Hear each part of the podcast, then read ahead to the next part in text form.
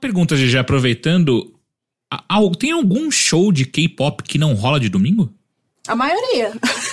Então, tem algum que não acontece de domingo? Ah, não, todos acontecem, não, não é de domingo? É A impressão que eu tenho é sempre de domingo. Nossa, quem dera, queria eu que fosse de domingo ou sábado, porque a maioria acontece nos dias mais insalubres possíveis. Teve um já que eu já fui que foi numa segunda-feira, já teve na terça, já teve, sei lá, na quarta, quinta, sexta e sábado, raríssimo. Agora em agosto vai ter um de uma de um grupo que chama ATs e eles vão tocar num sábado, inclusive vai ser no Allianz, né? Vai ser Do lado de casa. isso é algo grande, né? Porque fazia muito tempo que a gente não tinha um grupo grande. Né? O ITs não é tão grande assim, mas né, eles são conhecidinhos e tal, e eles vão tocar no, no estádio, né? Então é algo grande que vai acontecer, eu vou estar lá. Esse vai ser, tipo, o único. Aí mês que vem, quer dizer, a gente tá em agosto, né? É, mês que vem em setembro, o ESPA, por exemplo, se eu não me engano, o ESPA vai tocar numa terça-feira. Caralho, terça-feira. E eu acho muito louco, assim, conversando com você e com a Pri, como foi de. Ah, de vez em quando tem uma banda de K-pop pra cá, pra agora. Tenha um segundo emprego se você quiser ir em todos os shows de bandas de K-pop vindo pra cá. Basicamente. Toda hora tem coisa chegando. Eu não sei se você viu que Hajime falou. Só depois do show que eu vi que a GG foi no show do Epica. Perdi a chance de tietar. Epi, Epica não, é Epic, Isso, eu- Epic, perdão. Epic.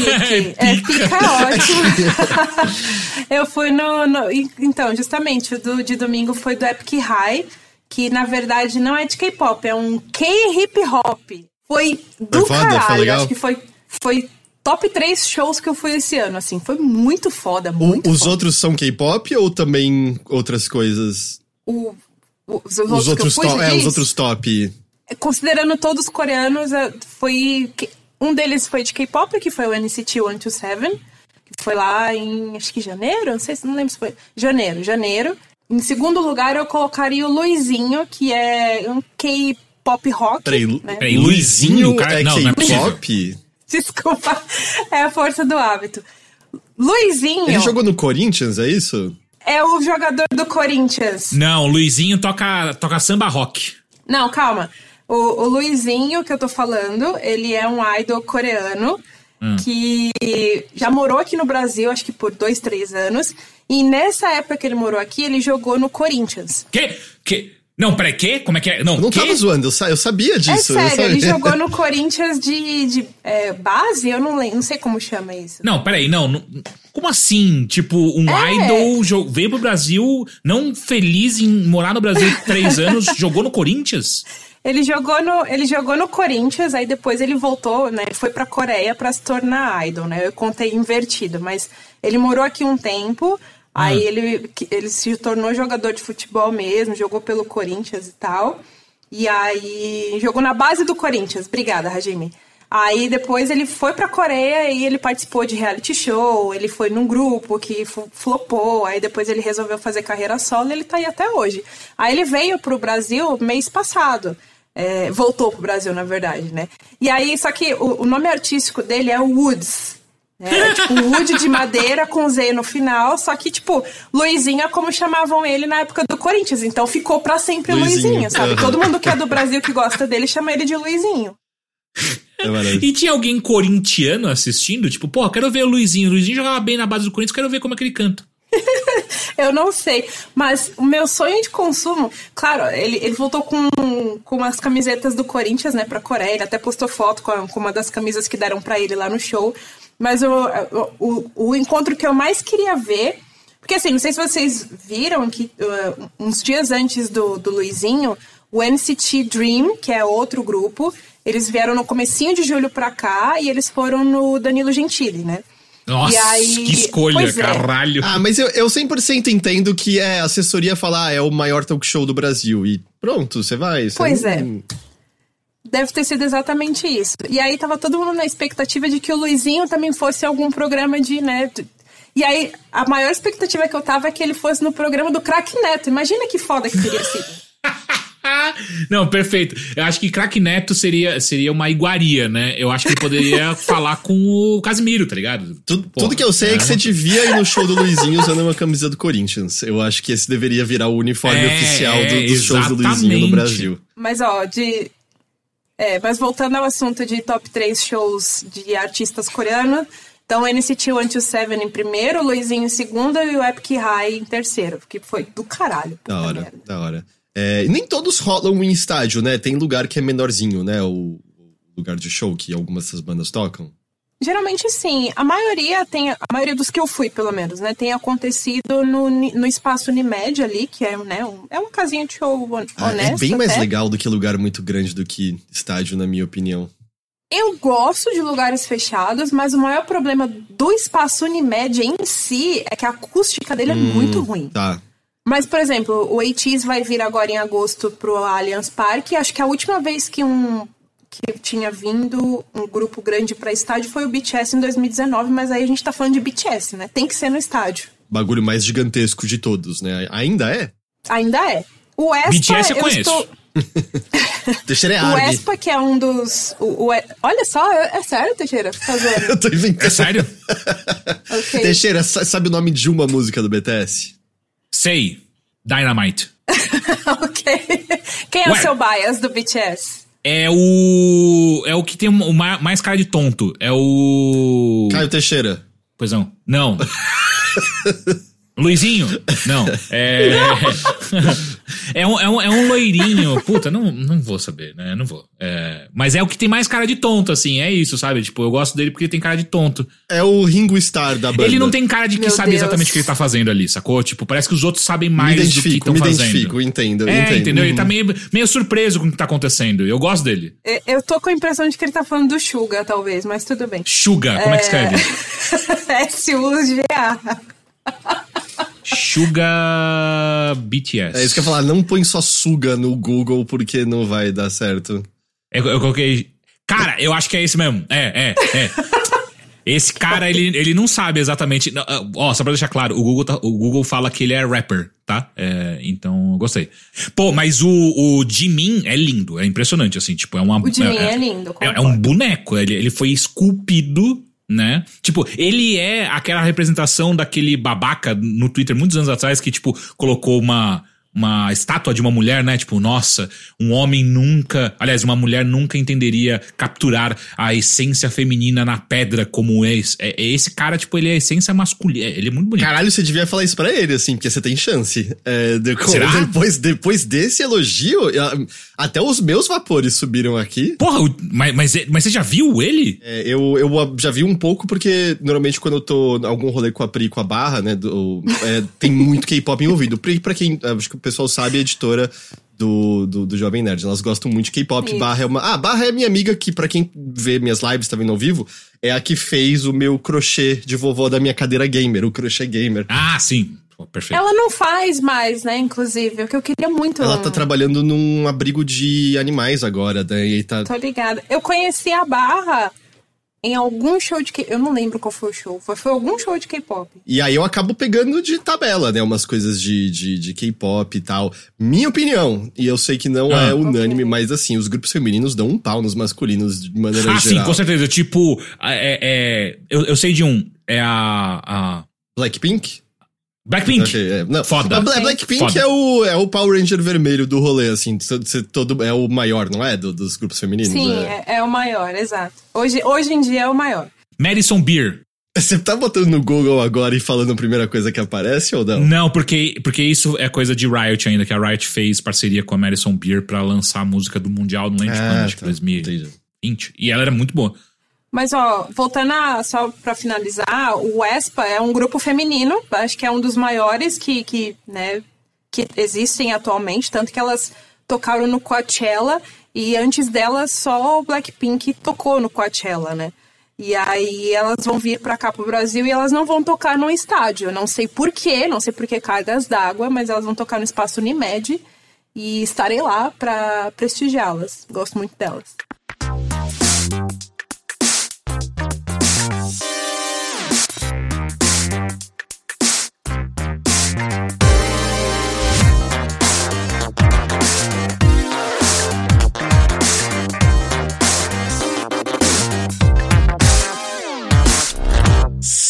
Saudações a todos e bem-vindos a mais uma edição do Mothership, podcast de videogames e K-pop do Overloader. Eu sou seu anfitrião, Heitor De Paula, estou aqui com Caio Teixeira. Olá, o Psy é um K-pop? Não, Não? ele é rapper. Mas ele tem uma produtora hoje em crepe. dia, que é a P-Nation. E aí ele abriga alguns artistas de K-pop lá. E essa que você ouviu é GG Pinheiro, de volta das suas férias. Annyeonghaseyo! Perfeito. E aí, GG, tudo bem? Como é, como é que está? Revigorada, descansada? Nossa, para um caralho. Eu descansei muito, gente. Foi assim incrível. Eu tirei 10 dias de férias, pra quem não sabe, né? Pra quem não escutou os últimos programas e que eu estava falando muito dessas férias. Tirei 10 dias e aí eu passei uma semana, passei 7 dias inteiros em Recife. Eu fui pra Praia dos Carneiros. E foi maravilhoso, porque a minha rotina era basicamente acordar, tomar café, praia, aí voltava pra casa, piscina, aí jantar. E aí era isso, basicamente. Da hora. Aí eu descansei muito, foi muito bom, assim, eu voltei, sabe, renovada, voltei bronzeada e voltei. eu Caralho! voltei, ó, naquelas, é. Fazia tempo, né, que você tava querendo umas fériasinhas mais, mais extensas. Muito, tava. tava a, a última vez que eu tinha tirado, assim, férias mesmo foi em fevereiro, que na verdade eu antecipei férias, porque eu tava precisando muito, eu tava muito cansada. Aí eu pedi pra antecipar 10 dias e agora eu tirei mais 10 dias, só que aí não antecipei, né? Eu tava no meu direito. Encontrei Guilherme Jacobs, em Recife também. Ele me levou, como eu estava contando pra Teixeira aqui antes da gente começar, ele levou o Bruno e eu numa cafeteria vegana em- e eu me esbaldei de comer doces veganos, assim, Ai, que comi de tudo. Comi, assim, muita coisa doce e eu voltei muito feliz pro aeroporto depois. Que bom, eu fico, eu fico, fico contente. É, daqui você descansou um pouco, Teixeira? Pior que sim, Ah. né? Você- Você teve um dia de descanso aí. O que você tá querendo dizer, cara? Pô, É que você falou que ontem você ficou jogando Baldur's Gate e pôde ficar de boa. Ah, sim, sim, sim. Eu pensei que você tava falando do final de semana. Não. Mas sim, é. É, Fiquei de boa, não, tá, tá, tá tranquilo. Ontem, na verdade, ah, além de, de jogar Baldur's, eu fui finalmente renovar o meu tênis de corrida. Eu tenho dois tênis de corrida, né? E eu tenho o tênis de, de competição e o tênis de treino. E o meu tênis de treino já tava velhinho, nossa, tipo, todo desgastado, todo fudido. Abriu um buraco no. No, no, no calcanhar dele, tava machucando. Caramba, no calcanhar, porque normalmente abre ou no dedão ou no. Como é que a gente chama? Mas era tipo interno, sabe? Quando não é um buraco que vazou. Era internamente ele, ele começou a pegar no meu calcanhar. E aí eu fui comprar um tênis. Como é que a gente chama a, a bolsinha assim embaixo do dedão? Sabe aquela parte redondinha macia embaixo do dedão? Bolsinha embaixo Como do é que vocês dedão? chamam a, a parte redondinha embaixo do dedão, assim? Pele? Pera, qual dedão você tá falando? Ah, eu vou ter que, mostrar, eu vou ter que mostrar o pé de graça na internet. É, peraí.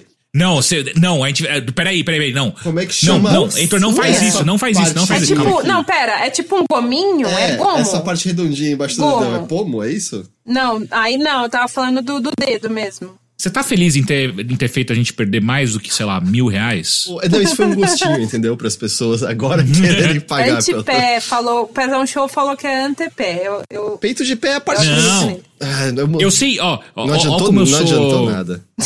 Eu sou colonizado, colonizado, eu sei como chama em inglês essa Peraí, parte. todo mundo chama de peito do pé a sola? Eu chamo de peito do pé Não, a não parte tá de errado. cima. Não, é. As é, pessoas, as estão é em erradas. cima. Tanto que, tipo, bateu com o peito do pé, bateu com a parte de cima, você não deu uma solada na bola. Em inglês, essa parte chama ball. Ball of the foot. A bola do Feet, pé, né? é a bola do pé. É. Ah, Bola então isso, pé. as bolas É, dos é. pés, entendi. É isso. Em inglês, eu não sei como é que fica As bolas, as bolas do pé. Quando você falar, acho que todo mundo vai saber. Ah, nossa, eu, normalmente o tênis fura onde? Na bola do pé. Na bola do pé. Ou então, você domina a bola com a bola do pé. É verdade. Eu não jogo futebol há muito tempo. Quando eu jogava, eu jogava mal, mas eu acredito. Pois é. Mas e aí tá com o tênis novo, arrumado, bonitinho. Comprei um tênis novo, eu- eu comprei um tênis BR. Hum. Um tênis da Olímpicos. Ah, chama Corre 3. Ele tá sendo é, um monte de review muito legal do tênis. E eu fiquei impressionado por duas coisas. Um, ele é mais barato do que, tipo, sei lá, 80% dos tênis de corrida que eu tô acostumado a comprar. E ele é muito leve. Muito, muito, muito leve. E era exatamente Qual o que que eu é o queria. nome? Olímpicos Corre 3. Corre três. Foi o primeiro que apareceu aqui na pesquisa, caralho. É, ele, eu- o cara da loja falou, mano, tá saindo demais porque ele é super competente na, na proposta que ele tem de ser um tênis leve, sem placa, por exemplo, que eu, eu, eu uso bastante tênis com placa de carbono. Então ele não tem placa de carbono e, e ele é barato. Que nem a submarino, né? É, é, é. Ele não, ele não tem perigo dele do nada Ele tem, ele tem. Ele, ele tem. é. a gente descobriu que ele tem. É, Uhum. é engraçado. Olímpicos corre 3 não parece muito magia de Final Fantasy. tá? Hum, Diz qual caster de Olímpicos corre 3? Corre três. É, é o mais forte. Corre 3 seria o Ras- Rastega. É, pra esse. né? Rastega. gosto, gosto mais de Corre 3, inclusive. o Pezão perguntou do tênis certo. Sim, tênis certo é fudido esse canal, é muito bom. E o pezão banjo de tênis, né? Com certeza. Entendi, eu entendi. É, gente, Ah. Baldur's Gate 3 saiu, vocês sabiam disso? Puta que pariu, não. É, Olha, Oi. eu vi que saiu, mas vocês viram o link que eu mandei mais cedo lá no nosso grupo? Vi. Eu, não- eu só não tive chance de comentar. Eu vi. quero fazer aquilo, tá? Quando eu começar a jogar, a gente tem que fazer aquilo. Tem a ver com muitos ursos, é isso? Não é o que você mandou? Isso. Uhum. É. Você fazer um grupo de ursos, basicamente. O Baldur's Gate 3 saiu na quinta-feira passada, né? Na verdade, ele tava em Early Access já tinha mais de um ano, eu não lembro exatamente, foram dois anos, um ano e meio, não lembro agora. Mas ganhou seu 1.0 na, na última quarta-feira, o novo jogo da Larian, né? Um, um novo Baldur's Gate e também um novo jogo da Larian, desde o do Divinity Original Sin 2. Como estamos, GG? Você chegou a jogar ou tá com as férias? Eu também, na verdade, não sei se esse tipo de RPG é o seu tipo de RPG. Cara, eu estou muito curiosa pra jogar Baldur's Gate. Eu nunca joguei nenhum antes, mas dado o hype e, né, obviamente com a notícia do, do sexo com o urso, obviamente fiquei muito curiosa pra jogar. Mas assim, é, não tive oportunidade ainda. Eu não recebi, eu não recebi nem pra review lá no Tech Masters, não mandaram pra gente. E eu também não estou podendo comprar agora, tá, tá meio difícil aqui. Porque, né, só fazer uma anedota aqui, eu estou. Finalmente eu consegui renovar alguns dos ele- eletrodomésticos daqui de casa que eu precisava urgente renovar, que era Total. geladeira e máquina de lavar. E é uma nota que morre nisso daí, né? Então eu não tô podendo comprar jogo, gente. Tem no Family Share meu e do Teixeira, porque eu. né? É verdade. É, ah, a é? questão. Ah, tá, tá lá na Steam, então. A questão. Boa sorte achar um Sim. horário que a gente não esteja jogando. que não tá os dois jogando simultaneamente. É, quantas horas você tá de jogo até agora, Teixeira? Você sabe? Peraí que eu vejo agora. Beleza. 10 horas, Heitor. 10? Eu achei que você tinha passado disso. Não, não, você já tá jogando mais do que eu, porque eu tenho um outro jogo que eu tô jogando. né? Ah, é verdade, é verdade. Deixa eu ver aqui. Eu estou com 37. Puta que Pera, o jogo, tipo, não saiu sexta-feira? Quinta. Mas eu só joguei sexta, é verdade. Quinta, É. ok. É... Você só jogou. Não, eu, só- eu calma. comecei a jogar Não, sexta só. Eu não tá comecei a jogar sexta ainda. Tá. É isso que eu quis dizer. Mano, a gente se encontrou, GG, a gente se encontrou no final de semana e o Heitor foi embora antes, mais cedo, pra poder jogar. Não, peraí. É, é isso assim mesmo. parece que eu larguei o rolê cedo. A gente se encontrou 11h30 Ralou. da manhã pra um brunch. Ok. E eu vim pra minha casa 4 da tarde. Não é como se a gente tivesse ficado pouco tempo junto. Eu só eventualmente falei, gente, eu quero ir pra casa, eu quero jogar Baldur's Gate Cara, 3. a gente foi embora, era 11 e meia da noite. Bom, eu não, eu estava em casa. Pera, de um brunch? Aí que era na casa de, do- do- Ok. de uma amiga, então eu podia. Não ia fechar o lugar, Tá. entendeu? É, é. Tudo é, bem. exato. Joguei, joguei um bocado, joguei um bocado. Eu joguei um tiquinho de multiplayer com o Teixeira, né? Que a gente botou Uhum. pra testar, a gente quer brincar lá depois também. Mas a maior parte eu joguei solo com, com um personagem pronto. Eu usei o Gale, é o meu protagonista. Que na verdade, tipo, não tem muito isso, né? Porque depois que você começa, você controla qualquer um, né? É meio, tipo, só você escolheu o comecinho, né? Mas, por exemplo, você sempre vai, por exemplo, no acampamento, tá com a perspectiva do protagonista que você escolheu, entendeu? Mesmo que você controle o outro, da perspectiva dele que você tá. E você também não vai ter como demandar dos outros personagens que eles revelem as suas histórias, seus segredos, né? Vai depender. é, deles gostarem de você, assim. Mas, mas eu acho que existe um argumento a ser feito, que é uma coisa verdadeira no Divinity Original Sin 2, que é o outro jogo da Larian que eu joguei, em que às vezes o personagem é mais legal quando você não controla ele e quando ele é seu companheiro, porque quando você escolhe, Aham. ele vira um protagonista mudo, né? É.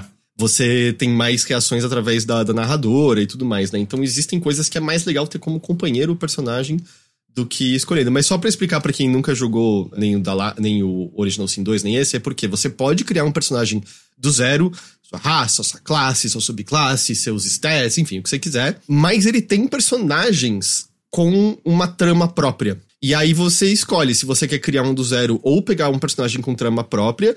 E aí, escolhendo do zero, você meio que vai ter uma linha de quest a menos, né? Que seria a linha de quest relacionada ao seu personagem. Então, por exemplo, a, a Umbrauma, né? Que é a elfa que serve uma deusa da escuridão, da sombra lá e tal, ela tem um artefato misterioso e ela tem uma missão que nem ela sabe exatamente o que, que é, porque, como parte dessa missão, ela apagou parte da memória dela, para ela não, não saber o que ela tá fazendo. O Gale, se você ler a descrição lá inicial, tudo que você sabe é que ele foi amante de uma deusa, mas ele foi talvez orgulhoso, talvez ele não foi lido bem por ela e ela amaldiçoou ele e expulsou ele sem que ele mais soubesse de magia como ele sabia antes. Enfim, todo, todos esses personagens têm uma história própria e que você aprende mais no decorrer do jogo. É interessante porque às vezes você não sabe nem dos detalhes todos do seu próprio personagem, isso também vai se desvelando ali. Uhum. E pela primeira vez eles fizeram um negócio que é muito interessante, que um dos personagens com história própria é um que não tem forma definida. Então você tem como fazer um personagem do zero, a aparência que você quiser, a classe que você quiser, a raça que você quiser.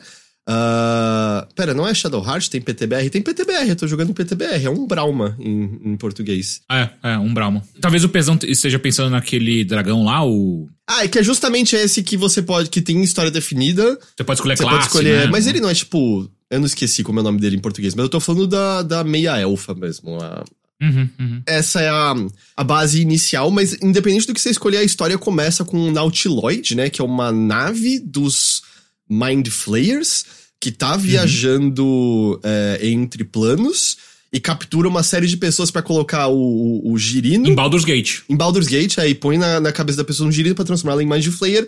A questão é que você e, os, e o grupo de outros protagonistas, ao menos inicialmente, são outras pessoas que estão com esse, com esse girino na cabeça.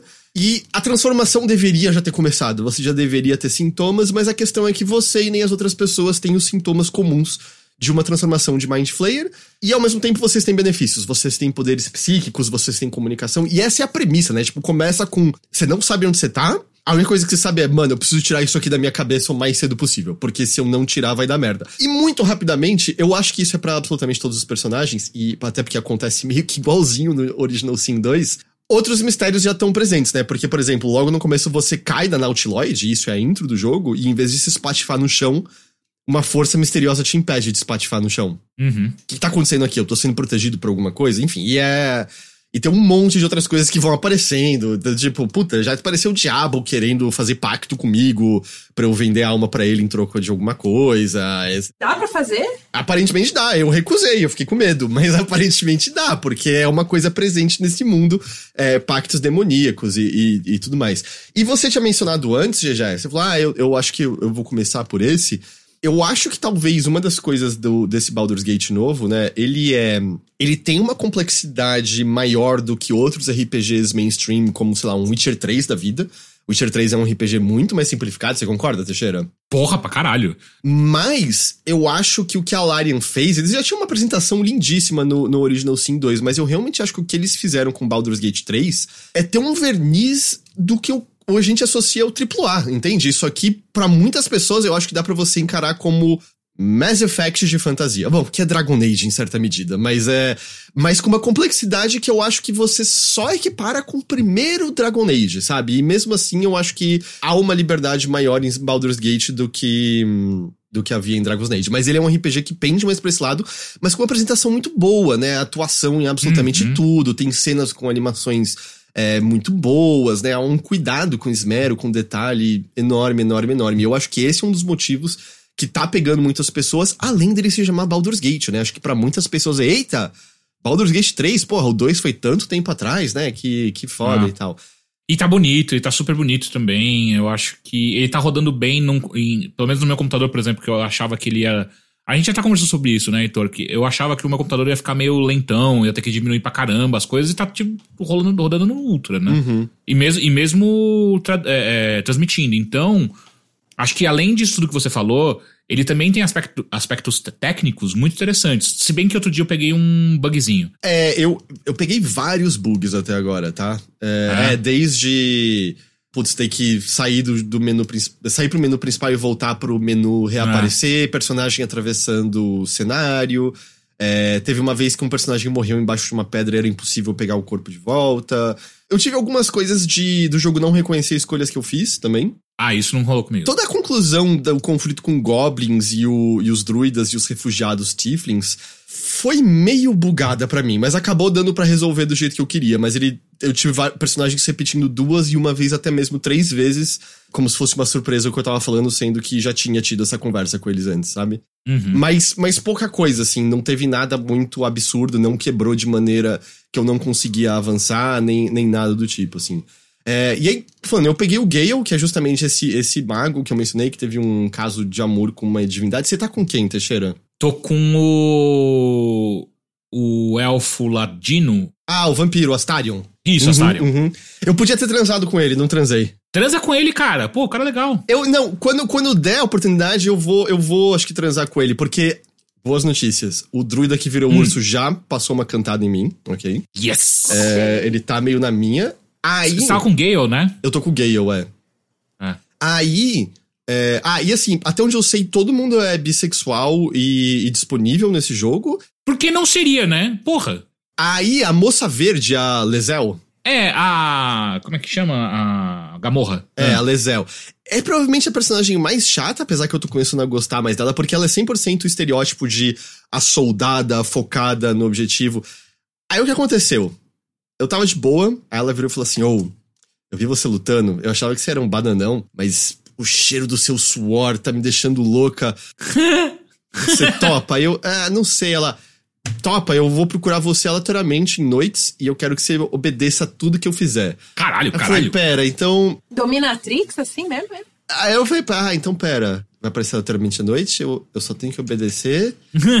ah, ok, bora. Então é isso. Aí Não tem porquê, aleatoriamente, né? aleatoriamente ela aparece pra me comer durante a noite. E eu, e eu achei que eu ia transar, mas Foi bom pra você, Heitor? aparentemente foi, porque o personagem fala que ele dormiu pouco e anda quebrado o dia inteiro seguinte. Caralho, velho. eu tava até achando que o jogo ia dar uma penalidade, tá ligado? Mas né, de, pela piada, alguma coisa, mas, mas não. Pô, eu, eu, como vampiro que sou, suguei uma amiguinha outro dia e ela fica zoada o resto do. Até, até Ah, descansar é? de novo. É. Eu, eu, o vampiro já se abriu pra mim. É legal que você ganha novas habilidades de combate com ele por conta disso, depois que a, que a galera sabe sobre ele. Mas eu achei que eu ia transar com o Brauma, mas rolou só, um- só uns pega mesmo. Entendi. É, é isso. É esse meu status de pegação no, no grupinho de aventureiros. O Temer. Temer? Eu, O personagem é o Temer Teixeira. Temer? Vampirão. Ah, Ah. ah, ok. eu fiquei pensando, tipo, qual é o velho que tem. Qual é? Eu é? E aí, mas tá, tá, esse, tá esse o status, mas é o vampiro já falou que ele topava, mas eu, eu escolhi outra pessoa na hora. Eu acho que eventualmente ele vai topar de novo. Assim, a galera tá sendo bem aberta. Vi umas cantadas entre a Karlak e a Umbrauma. É que com a Karlak não dá pra rolar nada, porque se você abraçar ela, você derrete, né? Você vira pó. É. Então não, não tem muito o que fazer. Mas, mas vamos lá, velho. Tipo, o, jogo em si. Me conta como é que tá sendo pra você até agora, Teixeira. Cara, eu acho que a melhor maneira que eu posso descrever como tem sido esse jogo pra mim é contando uma história rapidinha do que rolou comigo, porque e- ela exemplifica o que, que tá me deixando encantado nesse jogo. Logo nessa nesse início de missão, né, que a gente tá, a gente caiu do Nautiloid e aí estamos entendendo que existe uma, um conflito entre goblins e uma galera, uns tieflings que estão numa, numa clareira ali, num, num- como é que chama? Eles estão refugiados num local onde tem uma certa proteção dos druidas, né? Só que os druidas entendem que os tieflings, na verdade, são forasteiros e estão tra- atraindo monstros, goblins no caso, né? Então eles querem expulsar os tieflings desse, desse acampamento. E aí eu tava lá conversando com os druidas pra entender o que tava acontecendo tal. E aí uma hora ah, eu fui falar com uma uma curandeira dos druidas por conta do negócio do, do girino na minha cabeça. E aí eu fui trocar uma ideia com ela tal, é, para ver se ela poderia me curar. E aí ela, meu, não tem habilidade suficiente tal. Quem talvez tenha isso é o meu mentor. E aí você tem que buscar ele pra conversar com ele e tal. Só que nisso ela me levou pra uma sala secreta onde ela tava tratando uma outra pessoa que também tinha o mesmo girino na cabeça que eu. E ela falou, tipo, cara, vem comigo pra você dar uma olhada pra ver se, é, é, se são os mesmos sintomas tal. E seguir. Essa pessoa tava viva ainda? A do Girino? Acho que não. Ah, tá, tá. É porque eu demorei para ir nesse lugar e já tava morto. Eu achei que podia ter alguma diferença. Não, então, é, não, não tava. E aí, beleza. Aí eu tive essa interação com ela, daí ela falou, beleza, então. Então vai lá falar com o meu, com meu mentor e aí, quando você conversar com ele, a gente volta e a gente troca uma ideia pra ver o que dá pra ser feito. E ela saiu da sala. E eu falei, cara, quer saber uma coisa? Eu sou um ladino. Eu não vou sair daqui, eu quero ver tudo que tem aqui. E se pá, pegar alguns bagulho para poder vender depois. E aí eu comecei a, a, a vasculhar aquela sala. É uma sala que não era muito grande, mas ela tinha um montão de coisas de livro tal. E aí eu falei, puta, cara, se pá, tem algum livro aqui que eu consiga vender mais caro, saca? Algum livro raro, sei lá. E comecei a roubar todos os livros. Quando eu tava indo embora, e, e roubar nesse jogo, se alguém te pega, ele. Você se fode. Ou, rola um combate, enfim. É, depende do lugar, você pode é, lá, subornar é. o guarda, devolver. É meio Vampira mas... Máscara, saca? O Vampira Máscara também é assim. É que vai depender muito de, sei lá, como aquela facção ou aquela pessoa se sente em relação a você, né? É. E aí, eu tava pra ir embora, e aí eu decidi vasculhar um pouco mais próximo desse cadáver que você encontrou também, Heitor. E, cara, tipo, é muito louco, porque a câmera de longe não dava para ver tudo que dava para clicar. Mesmo quando eu segurava o tab, o, A, o Alt, que no computador, quando você segura o Alt, ele mostra tudo que dá para você clicar, né? Mas não é exatamente tudo. É, é esquisito. Queria um zoom out maior. É, é. Mesmo o O não é suficiente, porque eu não quero ver tudo de cima, eu só quero mais longe. É, pois é. E aí, perto desse, desse cadáver, eu saí clicando ali perto e uma hora eu cliquei num bagulho que nem tava mostrando direito, que era um bilhetinho. E aí nesse bilhete tinha. Ó, ó, era alguém falando, tipo, ó, o brasão de não sei o que está com a pessoa com um personagem X. E aí eu fiquei olhando aquele negócio e que brasão é esse? A pessoa X eu acho que eu lembro, porque antes de entrar nessa sala eu tive que conversar com uma galera lá fora e eu lembrava desse nome vagamente. E eu falei, tá, fechei o bilhete, daí eu fui olhar na sala e aí tinha um totem gigante no meio da sala, com quatro espaços de brasão e um deles faltando. Eu falei, tá, entendi. O brasão era aqui. Isso, o jogo não tá avisando para você, tipo, ah, agora você tem uma nova missão, ou então agora você dá um highlight no negócio, ele não fala nada. Eu nem sei do que você tá falando, nem me deparei e você passou por aí. nada disso. Ah, sim, sim. Então, e aí eu falei, cara, foda, tá bom. Então acho que eu sei quem que é o personagem. Daí eu saí da sala, fui até onde eu achava que tava o personagem, de fato encontrei ele. E aí eu fui conversar com ele, tipo, mano, me dá esse brasão aí. E ele, obviamente, nem tinha a opção de conversar com ele, é, de, de falar sobre o brasão em específico. Como eu sou ladino, eu me escondi, voltei pelas costas dele e fiz um pickpocket ali, né, pra, pra roubar. E aí quando eu abri o inventário dele, eu, eu encontrei o brasão. Pá, consegui roubar. Voltei na, na sala secreta, ab, coloquei o brasão onde precisava colocar lá, e aí o, o totem, ele é tragado pela terra assim e abre uma, uma passagem secreta. Eu, puta que pariu, isso é de sacanagem. Aí eu entrei nessa passagem secreta, tinha uma pá de item e uma arma fodida, que eu, eu, inclusive nem usei ainda. Mas uma arma aparentemente muito foda, mágica. Eu vi, mano. Que legal, que da hora. Então, assim, por que, que eu contei isso daí? Nada disso tudo que eu contei, o jogo mostrou para mim que eu precisava pegar. O jogo não deu highlight na tela para falar tipo, ah, tem uma nova missão, ou então é para você falar com essa pessoa, ou essa pessoa é quem tem o item que você tá procurando. Nada disso aconteceu. Assim, tal qual uma partida de RPG de mesa mesmo, com a galera sentada, que o mestre solta uma diquinha de alguma. De alguma. Não é nem side quest, né? Tipo, é uma dica de um, de um tesouro que tem aí. E você. O seu grupo pode decidir seguir essa dica ou não, e isso independe do que, do que tá rolando na, na aventura necessariamente. Eu tomei aquilo como minha side quest. Eu falei, cara, eu vou resolver esse enigma. E, e, e, de fato se pagou, né? Tipo, tinha algo a ser encontrado de fato. E, e, agora, conversando com você aqui, Heitor, fica claro que, tipo, puta, eu já achava que outras pessoas iam passar batido, mas eu fico ainda mais. Achei ainda mais interessante que você também, tipo, você é uma pessoa que geralmente presta bastante atenção, você passou batido. Eu fico, caralho, mano, quantas coisas dentro desse jogo poderão passar batidas por mim, ou mesmo é, é, quantas opções de, de jogo que você pode ter dentro Sim, dele. Sim, né? 100%. E a maneira como você pode quebrar né, a ordem para as coisas acontecerem. Por isso que a questão que eu tava falando que bugou um pouquinho o lance do druid e tal, eu nem fico assim, porque eu claramente tava tentando equilibrar muitas coisas ao mesmo tempo para ver como que aquele conflito podia se resolver, entendeu? Uhum. Eu tava procurando a uma solução pacífica que eu acho que não existe, talvez. em parte porque eu acho que tem personagens que tem que morrer. Aliás, eu, eu não sei se isso aí. Se isso é spoiler. É impossível todos os companions, você ter todos os companions. É uma coisa bem clássica de Baldur's Gate, isso, tá? Ah, é? Caralho. Vão ter, vão ter companions que não vai ter como, como entrar na sua equipe, dependendo das escolhas que você faz. Jogando ao vivo, uma coisa que dá para você fazer, e, e, nem, nem sabia também, a Umbralma no começo do jogo, literalmente no começo do jogo, você tem uma chance de você libertar a Umbralma. Eu, jogando ao vivo, fui lá e matei ela sem querer. sem querer, mas... né? E até, tem, até consegui revivê-la também, que era uma coisa maluca. Mas, enfim. E, e, depois eu descobri que, assim, reviver ela fora do fogo tinha outra, do ácido, tinha outras coisas, tipo, se você clicar e arrastar, daria pra arrastar o corpo dela e coisas assim. Mas a questão é que o jogo já tinha entendido que o Teixeira tinha matado ela, independente de ter sido um acidente, é. e então ela fugia, não tinha mais o que fazer.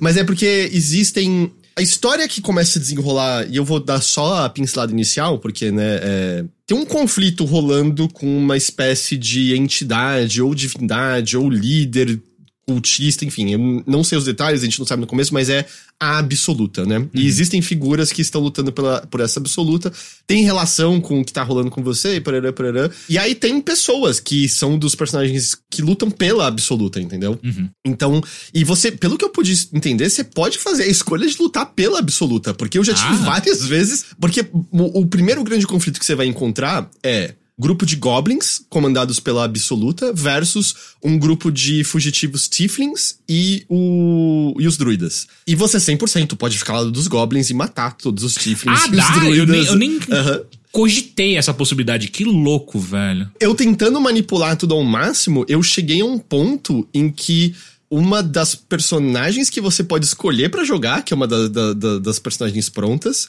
ela apareceu na porta e ela confiava tanto em mim que ela falou para mim: Agora, corta a garganta do líder e abre o portão para mim. E eu podia fazer isso. Caralho! É, o que eu fiz foi atirar uma flecha de volta nela. Ah! Mas eu podia. Eu, eu tô roleplayando com um personagem que não faria isso. Eu jogaria numa, numa próxima. Que aliás, isso é outra coisa muito legal, né? Tem as inspirações de DD, e se uh -huh. você fizer atos que condizem com o personagem seguir a minha inspiração. Eu amo que o Astarion, seu vampiro, é manipular as pessoas. Sim, se você joga de um lado e trai eles. eu tô ganhando várias coisas assim, tá muito da hora. E aí, pra ter noção, eu acabei optando pela opção. Eu não faço save scam no geral. É, eu normalmente aceito uhum. as consequências do que rola comigo, exceto que a rola não morrer muito, né? E aí, às vezes, a luta é precedida por um diálogo que, se a rolagem sai outra, eu não vou ficar um ano dando load, sabe? para pegar a mesma rolagem de novo. Mas eu me lembro que para eu fiz um teste, tipo, eu consegui matar os líderes da invasão Goblin no Covil Goblin, sem outros Goblins descobrirem. Caralho! É, eu fiz só pra testar, mas eu acabei querendo fazer a luta grandona no portão mesmo, só pra ver o bagulho mais. Mas peraí, show, se tá você mata os refugiados, que acontece? Você consegue entrar depois dentro do. Do, do, de onde eles estão? É. Eu tô presumindo que os goblins dominam geral, né? Depois daquilo. Caralho! Cara, tem muitas coisas, porque a própria líder druida daquele lugar, ela chama Kaga. Aham. Uhum. Você pode matar o Halsin e ela vira líder druida também. Oh. É, tem muita possibilidade de que você pode fazer manipulando. Você pode matar todo mundo se você quiser, assim, na real também. É tipo, é, o jogo te oferece essas possibilidades. E eu acho que talvez o mais gostoso seja brincar com isso. Eu. Eu fiz uma coisa agora, eu tô no nível 5 agora com, com os meus personagens. E o que eu senti foi, tava, eu tava na dificuldade padrão, até o nível 2, 3 tava treta mais indo. No nível 4 eu senti que os personagens estavam meio deus já perto, ah, sabe, overpowered. Do, dos é. inimigos. É. E aí eu botei na dificuldade máxima de todas agora. Ah, dá pra trocar durante o jogo? Dá, dá pra trocar. Eu tô na mais difícil agora. E eu acabei de passar. A gente começou o, o Mothership 15 minutinhos atrasado hoje, porque eu estava tentando fazer uma luta é, lá em. Como é que chama? É Umbreterra ou o mundo subterrâneo? Puta, não sei. Não sei. É o, é o mundo subterrâneo de onde, sei lá, vinham os kobolds, os goblins noturnos, sei lá, enfim. É Nunca um, fui muito do D&D. É, é um mundo subterrâneo. Sem, esse é o tipo de jogo em que, puta, meu objetivo é tirar a maldição da minha cabeça e hoje eu tava no meio... Umbra Eterna, obrigado, Marciano. É, eu tava, de repente lutando contra um elemental de fogo, matando ele, pegando um amuleto com um espírito dentro que conversa comigo. Tipo, o que, que eu tava fazendo mesmo aqui embaixo? Por que, que eu vim pra cá em certo momento? E aí, essa parte que eu tava era um objetivo grande. E se eu jogasse com a maneira de cutscene, envolveria, né, eu vender pros inimigos que eu tô do lado deles. O problema é que eu tava rolando de um inimigo vir de trás de uns destroços de pedra que eu limpava. Eu tô falando só vago pra, pra, né, pra cada um ver por conta própria.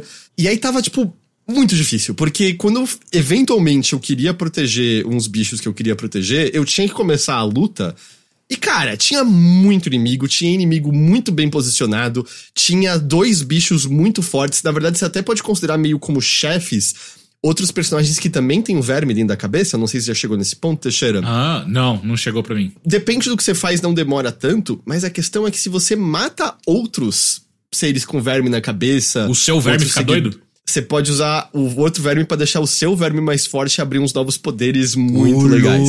E aí, e aí vira também uma questão que tem. O Astarion, ele vira e fala: mais poder, dá aqui. Outros personagens falam: eu não quero saber de nada de. Como é que é o nome dos. Tem uma raça, Ilitude, né? De Ilitude, Ilitude dos mas é muito louco, você pode começar a manipular seus companheiros para botar os vermes, e eu não sei se vai ter alguma consequência. É altamente possível que haja uma consequência mais pra frente por usar muito verme. Mas ao mesmo tempo o Astarion pode pular no meio da galera e ele é furtivo, e ele usa um bagulho que ele empurra todo mundo para longe e causa dano, e é só muito legal.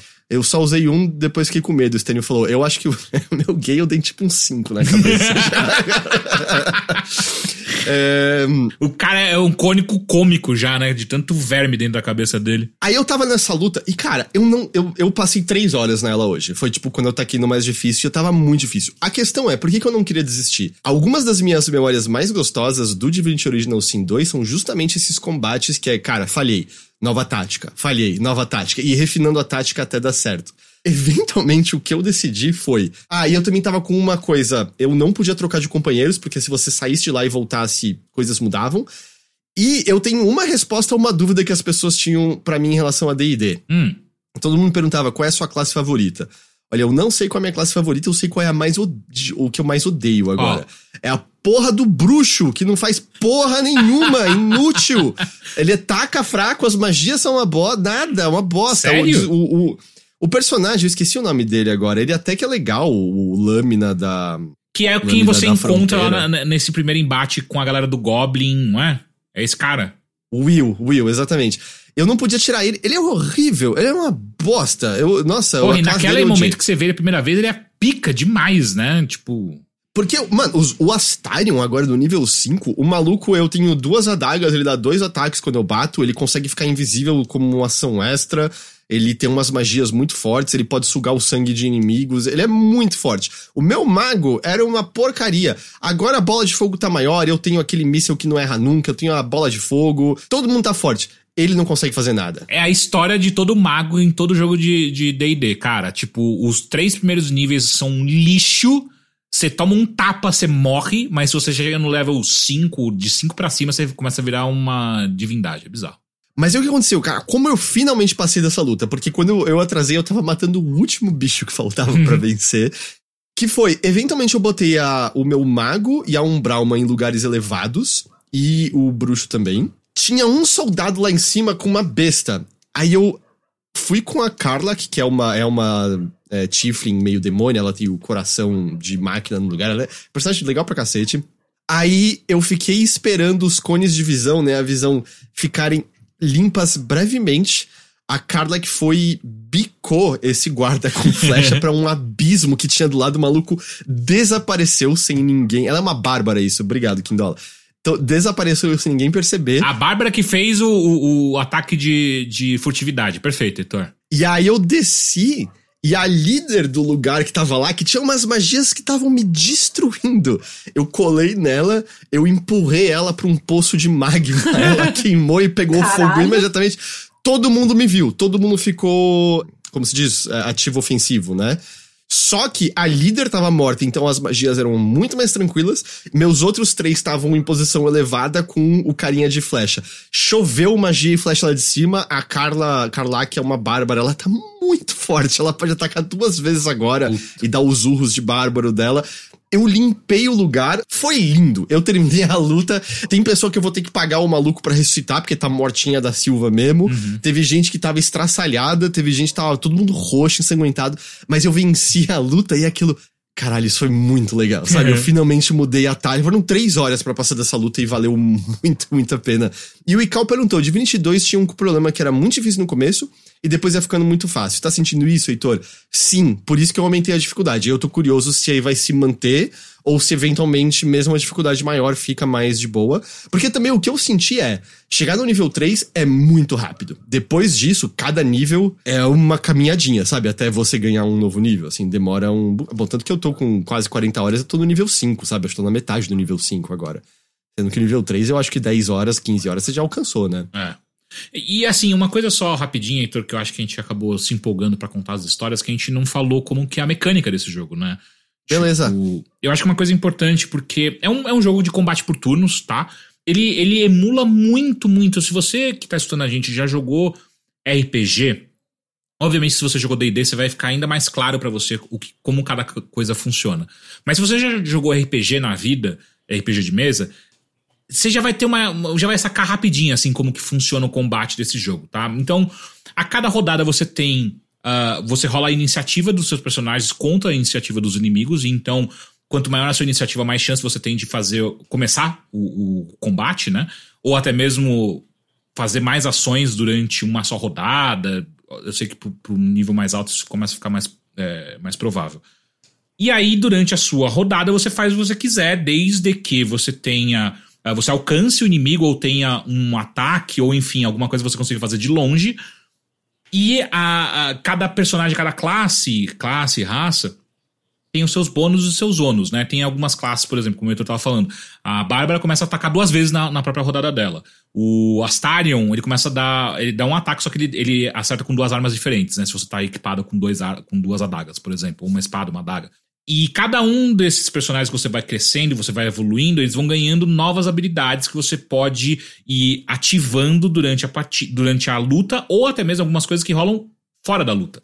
Então, por exemplo, o meu, o meu personagem, o Astarion, eu consegui. Não lembro quando, mas logo no começo do jogo, eu consegui uma magia de, de poder conversar com mortos. Eu não consegui fazer nenhum morto falar ainda comigo, mas eu acho interessante que o jogo deixa eu tentar, toda vez que alguém tá morto, eu conversar com a pessoa.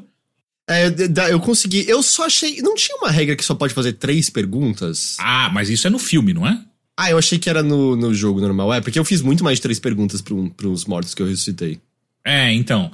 É, é... Ah, são cinco perguntas, são cinco perguntas. Ah, tá. É, eu, eu não, não cheguei a falar ainda com as pessoas, então eu não sei. Então é. Então você vai jogando, tipo, rodada a rodada, vai rolando, tipo, um RPGzão é, combate por, por rodada, mas ele tem algumas coisas interessantes do tipo o pessoal aqui no chat, enquanto a gente tá conversando, é, começaram a contar várias, vários causos de como a gravidade é a arma mais poderosa que tem nesse jogo. E de fato é, sabe? Tipo, se alguém tá próximo de um precipício ou tá no alto de alguma coisa, qualquer coisa que você fizer para empurrar essa pessoa, ao invés de tentar dar dano, empurra essa pessoa pra, ela cair, é geralmente é vitória 100% rapidinho. Ou o combo cinematográfico de empurrar num lugar com bichos embaixo, por exemplo, empurrar naquele posto de aranha do lugar dos goblins. É, pode, exato, exatamente. Muito divertido. E então, o combate é assim, Fora do combate, a mecânica também vai muito pro lado do RPG, ou seja, você vai ter várias coisas para você conversar com a galera e cada um dos personagens que você encontra, cada um não, né, mas boa parte dos personagens que você encontra, mesmo que você ache que não é um personagem principal, vai falar com você.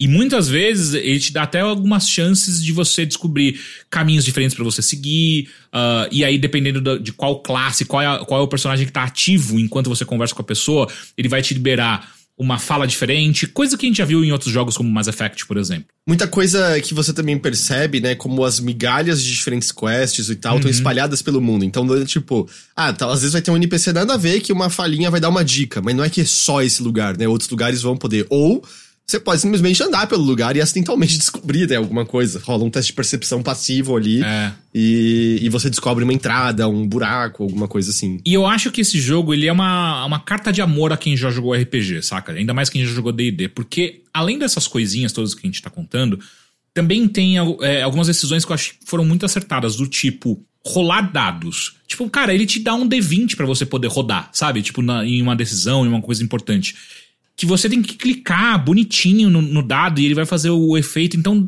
para mim, que joguei muito RPG quando era moleque, é, é, é, uma sensação muito nostálgica e muito forte, sabe? Tipo, caralho, eu vou rodar o D20 agora.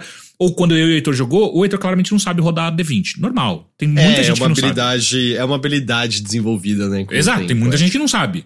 E aí ele começou a errar várias. Eu, o primeiro D20 que eu rodei nesse jogo, eu critei. Então, assim, a partir daí ficou claro já qual era o nível de que. O, o jogo já, já entendeu com quem que ele tava lidando, né? Que é um. Próxima parada, Las Vegas, é isso? Próxima parada é Las Vegas, exatamente. É, é, é vou acabar com o croupier. Mas só que além disso, como você bem apontou, Heitor, tem essas rolagens de dados passivas que às vezes você nem saca que ele tá fazendo, porque é uma. Ele dá um aviso, às vezes, muito rapidinho, no canto esquerdo da tela, superior esquerdo, então você nem vê o que tá rolando muitas não, vezes. Acho que aparece. Não aparece em cima da cabeça do personagem? Às vezes não. Ah, não? Não. Eu odeio quando eu cliquei pra andar longe e aí só aparece percepção, falhou, tipo, É, ah, é, eu pisei, eu, eu pisei perdi, numa armadilha. eu perdi alguma coisa. Pisei numa armadilha. É. É. isso, é isso. E o bom é que quando eu tô com a Astarion, ele percebe, mas o tempo dele perceber é justamente o tempo do Gale que tá na frente já tá pisando em tudo, sabe? É Sim. sempre, sempre isso. É, e, e eu acho que essas coisinhas, tipo, de novo, eu sei que esses sistemas não são novos para as pessoas, mas é que eu acho que do- da maneira que eles foram implementados, essa roda, rolada de dado passi, pass- é, passiva que vai vai acontecendo enquanto você tá andando, e até mesmo a, a narradora que vai contando as coisas que foram que você fez, ou enfim, as decisões que você tá tomando, são todas muito direcionadas a um público específico de quem já passou por isso. Porque a sensação que eu tenho jogando Baldur's Gate o tempo inteiro é como se eu tivesse sentado numa mesa jogando RPG com uma galera, saca? E é muito gostoso, cara. Tipo, é muito. Me parece que é muito genuíno que, o que eles tentaram atingir e conseguiram, saca? Pra mim. Então, falei um pouco das mecânicas e um pouco dessa sensação que eu tenho também. E, e assim, importante, né? O combate é por turno, é, que não é uma coisa que o Baldur's Gate, os, os dois Baldur's Gates originais são, né? Eu nunca joguei Baldur's Gate, né? Então. Eles são o esquema que é. é você pausa e aí você escolhe umas Ah, ações, entendi. mas é uma bagunça monstruosa, monumental. Aqui é por turno, é bem no estilo do Divinity Original Sin, né? Da Larian também. Que eu sei que isso. algumas pessoas estavam torcendo o nariz pelo fato de ser por turno. Eu acho mais legal por turno. E tem todas as coisas, né? De você tentar usufruir. Você falou da gravidade, mas usufruir de outras coisas do máximo, Uhum. né? Diferentes superfícies, você joga graxa, aí você pode tacar fogo na graxa. Mano, eu matei uma galera que eu, inclusive, posso alegar pra polícia que foi um acidente porque eu joguei graxa num, num- numa escada e chamei a atenção da galera e, tipo, quatro pessoas vieram, das quatro, três. É, as três capotaram na, na escada, tomaram um dano e depois eu só taquei fogo. Então, assim, tipo, ah, não foi eu que matei, quem matou foi o fogo e a gravidade. Mas é, é um combate por turno. E eu, eu digo aqui agora, tá? Pra quem nunca jogou, está gostando muito de Baldur's Gate 3, eu garanto para você que você vai amar Divinity Original É. Sin 2. Porque tirando a apresentação, né, e o fato de ser oficialmente pertencente ao mundo de D&D, né, usam os nomes, é, sei lá, Baldur's Gate, é, Waterdeep, é, as, as, o- as classes, né, as deusas, os deuses, entidades e tal. Tirando isso, né, que é um mundo próprio, o Divinity Original Sin 2, várias das ideias, até o fato de haver alguma coisa te protegendo que te visita de tempos em tempos para dar novos poderes e tá acontecendo com a. Tem igualzinho no Original Sin 2. Tipo, acontece exatamente a Caralho. mesma coisa na, na história daquele jogo. Mas, mas, mas é, só, é só esse ponto, ou, ou a própria resolução também é igual. Ah, eu... Bom, eu ainda tô no, no que seria o primeiro ato, né? Eu tô nesse, no primeiro mapa ainda do... Nossa, eu tô com 3, é. 10 horas de jogo, você tá com 30. Mas pera, mas a galera já tem ideia do quanto, de quanto tempo tem esse jogo? Porque assim, é- vendo por fora ele me parece enorme. Mas vocês já têm ideia? Assim, o Original Sim, eu acho que eu demorei cento e poucas horas pra terminar. Caralho. Mas claro, vai depender muito. Você vai explorar tudo, você vai fazer todas Você vai conversar você com vai- todo mundo, você vai ler todos os textos, tipo, putz, é. Porque eu, por exemplo, o, a, a Lezel, né, que ela é uma. Eu não conhecia essa raça dela, é Kathiak? É, eu também não conhecia. assim. É, pelo que eu entendi, eles são uma raça que um dia foi escravizado pelo, pelos Cthulhus, pelos Ilitudes, mas conseguiu se libertar disso e meio se dedica a caçar esses bichos e viajar entre os planos, alguma coisa assim. E eu me lembro que eu, ela falou, ah, no, no criadouro do meu povo, Githyanki, obrigado, atípico, é, dá pra gente fazer o lance de remover esses vermes. E eu fui nessa direção, só que pra ir nessa direção era um dessas telas de loading. E o jogo avisou, olha, se você for pra lá, você não vai conseguir, você vai perder suas quests daqui e você tá muito fraco pros bichos daí. Eita. Então eu tô achando que tem como você meio dar uma pulada em algumas coisas, tipo, ah, se você quer viajar pra lá, você vai viajar pra lá. Porque se os druidas e os, e os tieflings morrerem, seu objetivo principal ainda é o mesmo, certo? Sobreviver, uhum. arrancar o verme da cabeça. É que, por exemplo, os Tiflins me falaram: ah, nossa, agora a gente vai viajar pra Baldur's Gate. Eu tô presumindo que eu vou chegar em Baldur's Gate eventualmente, eu vou encontrar essa galera que eu protegi e eu vou ter vantagens por conta disso, talvez novas missões, etc, etc. Um, um casal me falou que ia me encontrar num bar lá de Baldur's Gate. Já, inclusive. Dá para você dar uma acelerada nessas coisas, né? Mas, mas sim, não, ele é um jogo. Ele... Até porque ele é muito assim, vai e vem, aí você explora ah. um pouco, aí você tenta. Teve uma hora que eu tava explorando um lugar, do nada, absolutamente do nada apareceu um espectador. Espectador? É tipo um beholder, só que chama spectator. Mas, mas é aquele é... bichão com, com um olho só? Uma cabeça com olho só e tentáculos e tudo mais. Eu matei dois desse bicho Ai. já no jogo até agora. Pera, ele é chamado de Observator? Spectator. Spectator, isso. É, é, é e em português estava espectador. Que louco. Nossa, por que não Beholder, que é um nome clássico? Eu achei que tem o Beholder e tem esse também. Eu achei que ele era tipo uma variante ah. do Beholder, o Spectator. Porra, nunca ouvi Mas falar existe o Beholder. Você encontrou um monstro chamado Beholder no jogo. Quase certeza que sim. Tá. Esse daí aparentemente era meio diferente, porque a galera tava falando, nossa, esse bicho começou a transformar a gente em pedra, não era como nenhum Beholder que eu já vi e tal. Por isso que eu tô achando hum. que era alguma coisa diferente. Mas, tá ligado? Era meio isso. Eu estava andando e aí apareceu esse bicho. E ele me destruiu completamente. Óbvio. Completamente. aí, é, aí eu subi de um nível, voltei pra luta, e aí aquilo, justamente, bom, eu sei onde ele vai aparecer. Aí eu me posicionei melhor, descobri que eu tinha uma magia que podia acabar com um dos encantamentos dele e destruir. Só que isso foi tipo cinco horas mais tarde, uhum. sabe? Uma coisa assim. Caralho. Você pega muita tralha, aí você vende, aí você junta o dinheiro, aí você vai na loja. Puta, essa armadura é um pouquinho melhor, já faz uma diferença Mano, muito boa. a gente boa, precisa falar do quão lixo é o sistema de venda de coisas desse jogo. Cara, é muito ruim. É, é uma experiência de usabilidade muito ruim. Os menus desse jogo, de maneira geral, são muito ruins para mim. Eu não acho. Eu acho que o problema é que é muita coisa e eventualmente a bagunça acontece, não tem jeito. Nossa, cara, eu acho que tem umas decisões assim de tipo, puta, para você.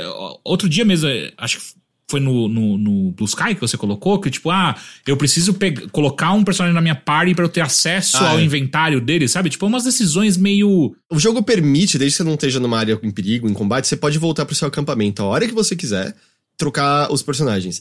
Eu podia ter só um atalho, tipo, a me dar o item que tá é, com essa é. pessoa. E não tem, sabe? Você tem que entrar, tira alguém da sua party, põe uma nova pessoa na sua party, tira os itens que ela tá, tira a pessoa da party, coloca aquela pessoa na party de novo, dá o item pra ela, entendeu? Mas assim, pelo menos alguns itens você já pode marcar direto, né? Como, como lixo, aí fica mais rápido de, é, de vender depois e tal. Mas sim, eu entendo que tem algumas coisas. Putz, o, o Gale, que é o protagonista, é onde eu pego, guardo a maior parte dos itens que não são pesados.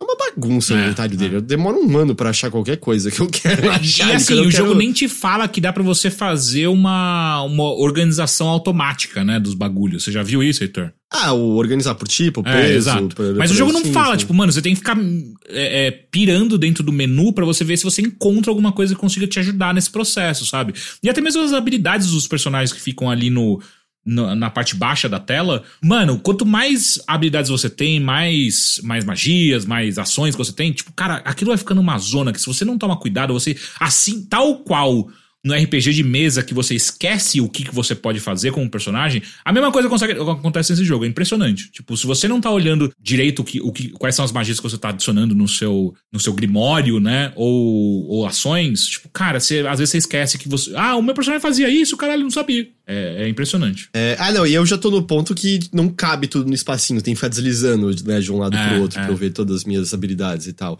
É, começa a ficar melhor usar as diferentes é, janelinhas mesmo, sabe? Mas eu, tipo, pô, você tá reclamando de uma é, adaptação exato, fiel é, do jogo. É, e de fato, a minha pouca experiência com D&D, especialmente com quem isso. tem magia, é, é, depois de muito tempo... Ah, eu podia ter feito isso. Eu, eu, eu acho que eu tinha visto outro dia um corte de uma mesa de D&D rolando e eu não sei, eu não sei o que era, mas é uma mesa só com drags. Uhum. E aí rolou uma puta treta monumental para elas atravessarem. Era um abismo, um bar, um, um, pedaço com água, assim, tipo, se foderam completamente. Aí depois uma delas. Ah, eu tinha magia de passar água, eu não tinha visto. Ah, e as outras ainda. Ah, mas aí só podia você. Não, tá dizendo aqui que eu podia levar outras pessoas comigo. e, eu acho que acontece. Isso vai acontecer no jogo, né? Ah, o pessoal tá falando que deve ser Dimension 20 o nome. Dimension 20, porque é em inglês. Mas isso acontece, sabe? Eu volta e meia peguei novas magias e eu esqueci de, de deixá-las prontas, tá ligado? No meio da luta. Cadê a bola de fogo que eu peguei? Puta, eu esqueci de preparar. Ô, oh, merda do inferno, sabe? E aí você tá sem aquela magia e coisas assim. E assim, é claro que o, o pessoal no chat tá dando várias dicas pra gente das coisas que a gente tá reclamando aqui, né? Porque, enfim, a galera, a galera vasculhou e já entendeu. Mas eu acho que ainda assim o problema permanece, tá ligado? Tipo, sim, dá para você fazer, dá para você melhorar é, é, algumas dessas escolhas de, de user UI, né? User interface. Mas é, ainda assim, tipo, o default é. Na, eu, eu sempre espero que o default venha uma coisa minimamente organizada. E esse jogo não é assim. Então, quem for entrar, nunca jogou nada de Baldur's Gate ou nunca jogou RPG, eu aconselho que entre com coração calmo e aberto a, a mudanças e a, a, a, uma forma um pouco mais burocrática, talvez, de você jogar, porque esse jogo ele tem. Ele é dinâmico para um RPG, mas ele é um jogo burocrático para jogos, jogos de maneira geral, saca? RPGs com esse nível de profundidade nos seus sistemas, em organização e pororã, pororã.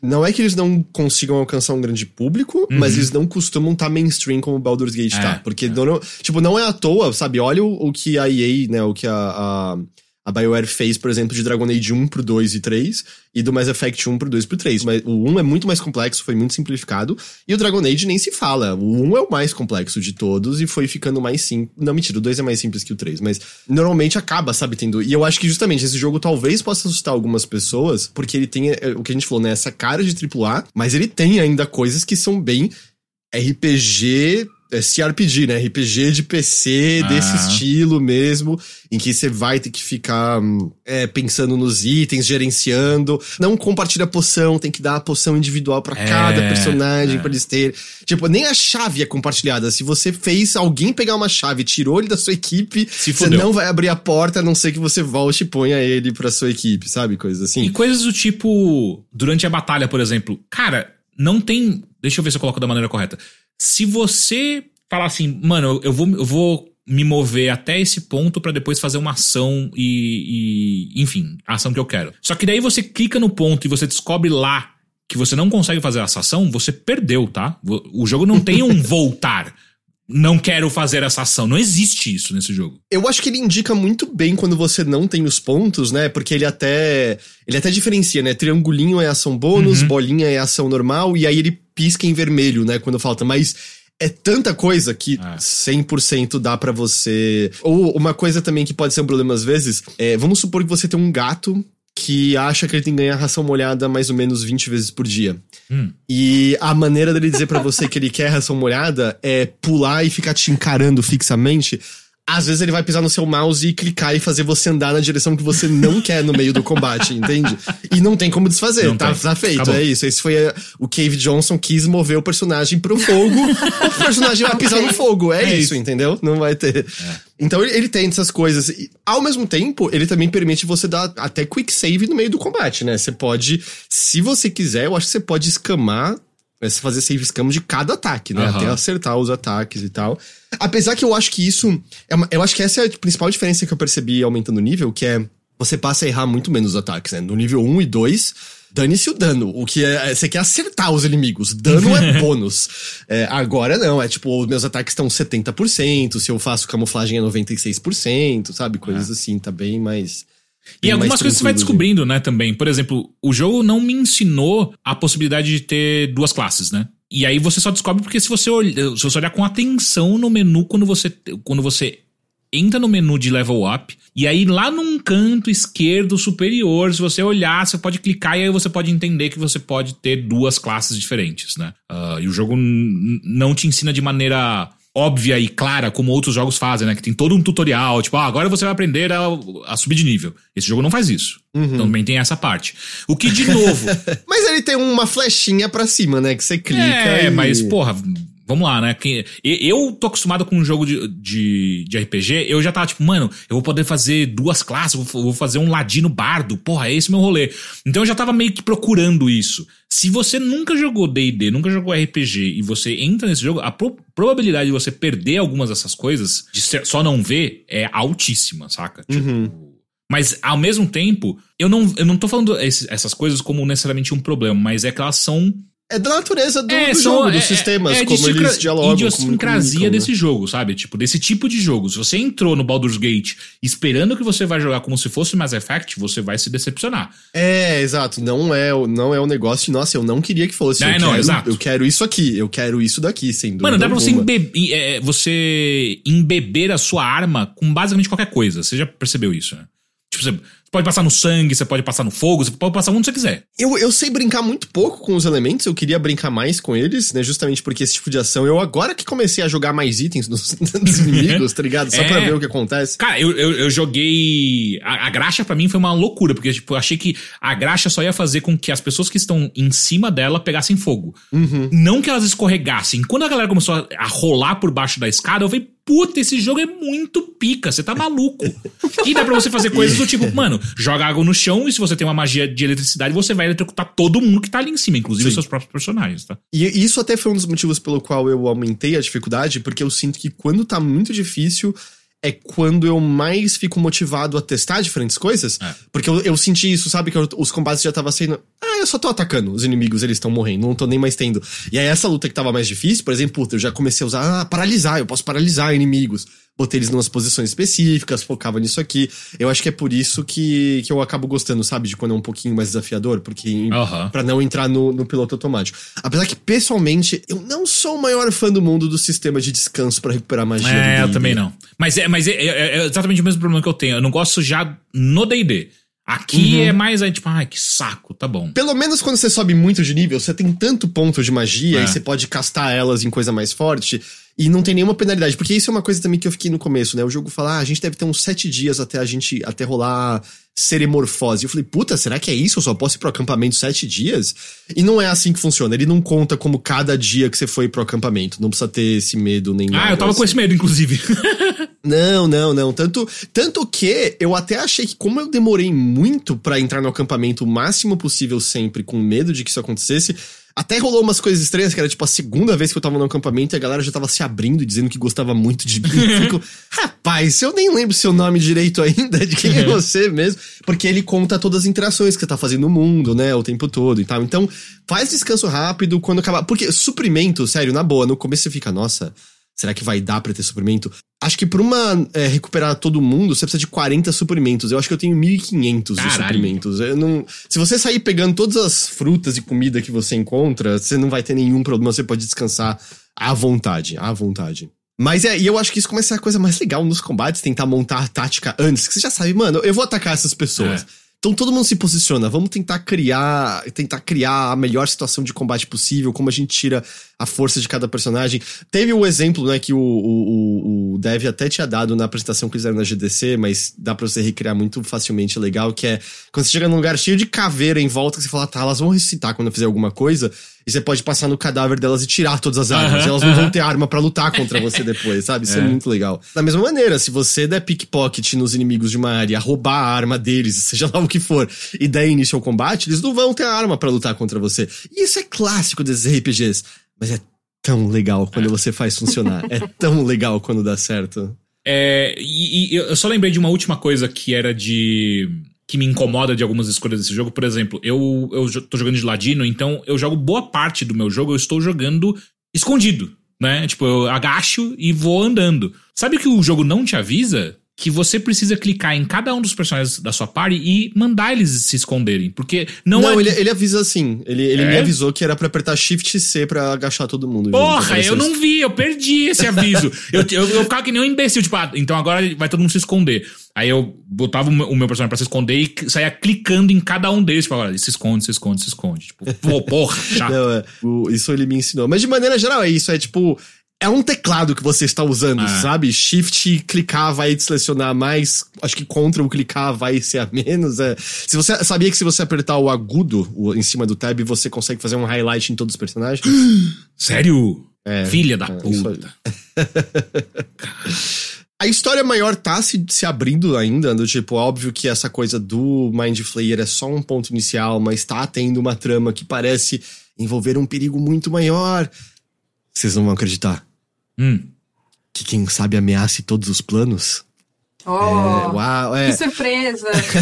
Pelo menos é a impressão que eu tô, que eu tô tendo, assim, até agora.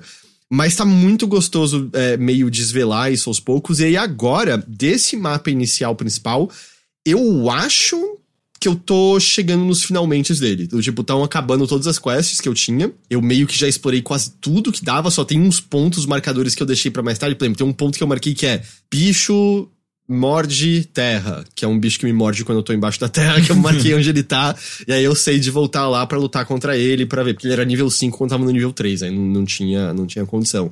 É, mas eu tô meio que fazendo limpar essas coisas pra eu acho que ir pra, pra uma nova área mesmo em si, aí eu acho que eu vou ter uma nova uma nova cidade e tal. O, o Sori falou, você manda item pro acampamento, Teixeira, você respondeu com, Hã? você me falou pra fazer isso Não, até. não. Ele falou, ele falou se mando item por item. Sim, eu mando item por item. É, aparentemente existe uma outra possibilidade de não mandar item por item. É, não, se tem como não mandar item por item, eu também não, não estou ciente. Assim como não- a minha reclamação na hora de vender. Eu marquei todos como supérfluos, por que, que não tem um botão de, tipo, vender todos os supérfluos? Se bem que eu, eu- esquece, eu, eu lembrei na última jogatina, eh, tem uma outra, é uma outra aba no vendedor que dá pra fazer essa venda. É, segura o shift e escolhe vários no vendedor, pelo visto. Não, mas não só isso, tipo, tem uma aba de negociar que você só, tipo, vender todos os supérfluos, ele... A- aliás, é, aquelas pedras preciosas, é só pra vender? Cara, eu pra comecei a guardar, coisa? até uma hora eu falei, quer saber uma coisa, pau no seu cu, eu vou vender tudo. E eu comecei a vender. Pelo menos no ponto que eu tô, eu tô, como eu pego toda a arma e equipamento de inimigo, eu vendo depois, eu tô, sei lá, com 1.500 de ouro, que não é um absurdo pras armas mais caras, mas é, dá pra brincar, sabe? Uhum. Eu acho que se, fosse, se desse pra dar presente, já, o jogo já teria apresentado É. essa possibilidade, né? É. Bom, não sei. Ah, E isso é uma coisa, né? O jogo tem um acampamento. Você pode sair com três companheiros. Por mais que não dê pra você pegar todos os companions do jogo numa só run, você pode ter mais além do- dos quatro. Porque no Original Sin 2, não, né? Você tem os quatro da sua equipe, tem um pedaço do jogo que ele permite você trocar com outros, mas eventualmente você tem que tomar uma decisão e você só fica com aqueles quatro até o fim do jogo mesmo. Caralho. Ô, o guardião, você descobriu como funciona? Ah, sim, ele não apareceu pra você ainda? Não. Ah, ele vai aparecer, relaxa. Tá bom. É, tem a ver com a história mesmo. Tá bom. A gente jogou um pouquinho do multiplayer também. Gostei de como ele É, eu também. feito. Achei da hora. é meio quase como acontece em D&D mesmo. Vira meio mais galhofa, né, com Uhum. outra pessoa e tal. Porque enquanto um tá olhando a história, o outro não tá vendo a história, tá indo fazer alguma coisa. Tanto que eu já senti que no tempo que a gente tava jogando junto, parecia que era interessante pra eu tomar as decisões que eu nunca tomo normalmente com os meus personagens, sabe? uhum. Então a gente tava meio mais partindo pra porrada, meio cortando os diálogos em cima da hora e coisa assim. Virou sem querer uma dupla musical, né? Sim. que o Teixeira fez uma barda e aí eu cliquei errado e eu fiz uma multiclasse de bárbaro e barda. e então a gente tem a dupla musical agora Carlota e Carlotinha. Perfeito. É o nome das personagens? É, é isso mesmo? O do Teixeira é, o- é o mais uma linhagem das Carlotas. É a Carlorca, que ela é uma orc. A minha gnomo bárbara bardo se chama Neila Torraca. Nossa. aí a gente precisa de, sei lá, do nome de uma Carlota e Neilinha, não sei. Neilorca. Mas tava divertido, sabe? A gente tava julgando de maneira, sabe? Foi lá que o Teixeira chutou um esquilo, por exemplo, só pra É, ver o o que Teixeira. acontecia. É, sim. Estourou o bichinho de uma maneira violenta e desnecessária. O Foi um bagulho- horror. Vocês assistiram aquele desenho animado Invencível? Sim, Na sim, Amazon? sim. Não, É- eu não assisti. O que aconteceu com o esquilo parece algo que rola no primeiro episódio já, assim, daquela, daquela série. Maldade, Heitor, você não tem nem vergonha na cara. Não fui eu, foi a Neila. ok? Mano, e assim, o GG, você não tá entendendo. Ele me fez parar tudo que eu tava fazendo pra assistir. porque você pode clicar. Isso é uma coisa que eu achei genial, assim, no, no multiplayer desse jogo. É. Enquanto. Muitas vezes vocês vão se separar, né? Tipo, cada um vai pra um lado. E se você tá conversando com algum personagem ou tá vendo alguma, alguma cinemática, você avisa a- o seu amigo, sua amiga que tá jogando com você e fala assim, ou assiste aqui o que eu vou fazer. E aí aparece um ícone do lado do personagem do, do, do seu amigo, amiga, pra você clicar e você assistir junto com ele o que, que tá acontecendo ali. E aí o Heitor falou, mano, vou, vou esperar você aqui porque, enfim, Quero que você veja. Eu esperei na tela de sucesso, eu sabia que eu tinha rolado um sucesso. É, já, e aí, cara, eu entrei na Entendi. tela, ele, ele deu um play. A única coisa que eu assisti foi o personagem dele vindo cobrar uma falta na cabeça de um esquilo, cara. Tipo, foi bizarro. O que que o esquilo te fez? Lembra de um vídeo muito. Sabe, que o esquilo chamava graveto. É, graveto. É. Perdemos o graveto. Você lem- lembram de um vídeo muito primordial da internet, daqueles que a gente tinha que baixar? A gente entrava no e-bounce pra ver. Hum. De uma criancinha sentada no parque e chegava a velha, Rabi Rabi! Puf, chutava o bebê. Olele! Não. Ah, lá, lá. É isso que eu fiz com o esquilo. Foi o Rabi Rabi! Você, fez o Kick the Baby, tá ligado? Do South Park? É, você nunca viu? Era, era um, era um vídeo muito claro, é óbvio que era uma montagenzinha, mas assim, eu lembro de meu amigo baixar na escola É, e chamar foda. a gente pra ver, a gente gargalhado, rabi rabi olele. Mas assim, tá muito maravilhoso, tá muito, muito legal. É, é um. É um bom RPG desses, né? Bom. Tipo, ou melhor, é um excelente RPG desse. E, e pra mim, sabe qual é a questão? Que é uma coisa que o Divinity Original Sin 2 tem também. O final do Original Sin 2, por exemplo, a conclusão toda, eu acho meio bosta, sabe? Eu não liguei muito pra toda, todo o arco final do jogo, assim, da história maior. Foda-se. Mesmo que chegue num ponto aqui em que seja, nossa, a história maior é uma bosta, eu acho que é um jogo tão. Diferente, por exemplo, de um Final Fantasy, que pra mim, por exemplo, pende muito a o arco da história inteiro. Eu sinto que essa aventura, como eu acho que é meio normal numa aventura de DD, é tão mais composto de pequenas histórias, Aham. sabe? Dessas pequenas coisas que você pode compartilhar um com outro. Tem um objetivo maior pelo qual você tá caminhando. Mas é tão mais essas pequenas histórias que, mesmo que a trama maior, a não ser que ela seja algo muito terrível, mas mesmo que a trama maior acabe sendo um pouco decepcionante de alguma forma, é aquilo, né? O que importa é a viagem, o que importa é o Sim. trajeto. A, a ir até lá tá muito Porque são os divertido. amigos que fizemos pelo caminho. Exatamente, é assim que eu colocaria. No caso do Heitor, os amigos que ele comeu pelo caminho, né? Meu Deus. Ei, ei, ei. Passando com todo mundo, cara. As pessoas já estão falando de você, tá ligado? Sabe, né? Não julga antes de testar. Caralho.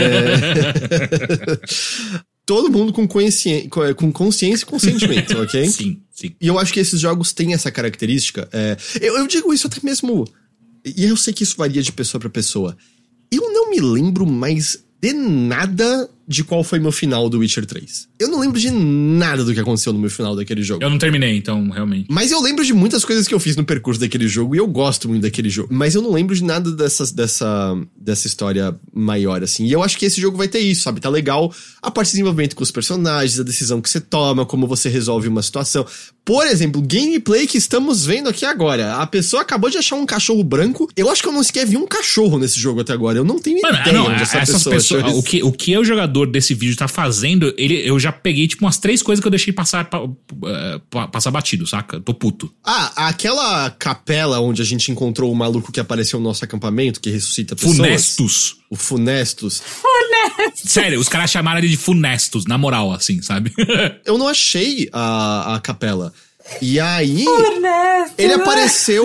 Ele apareceu sozinho no meu acampamento. ah, é?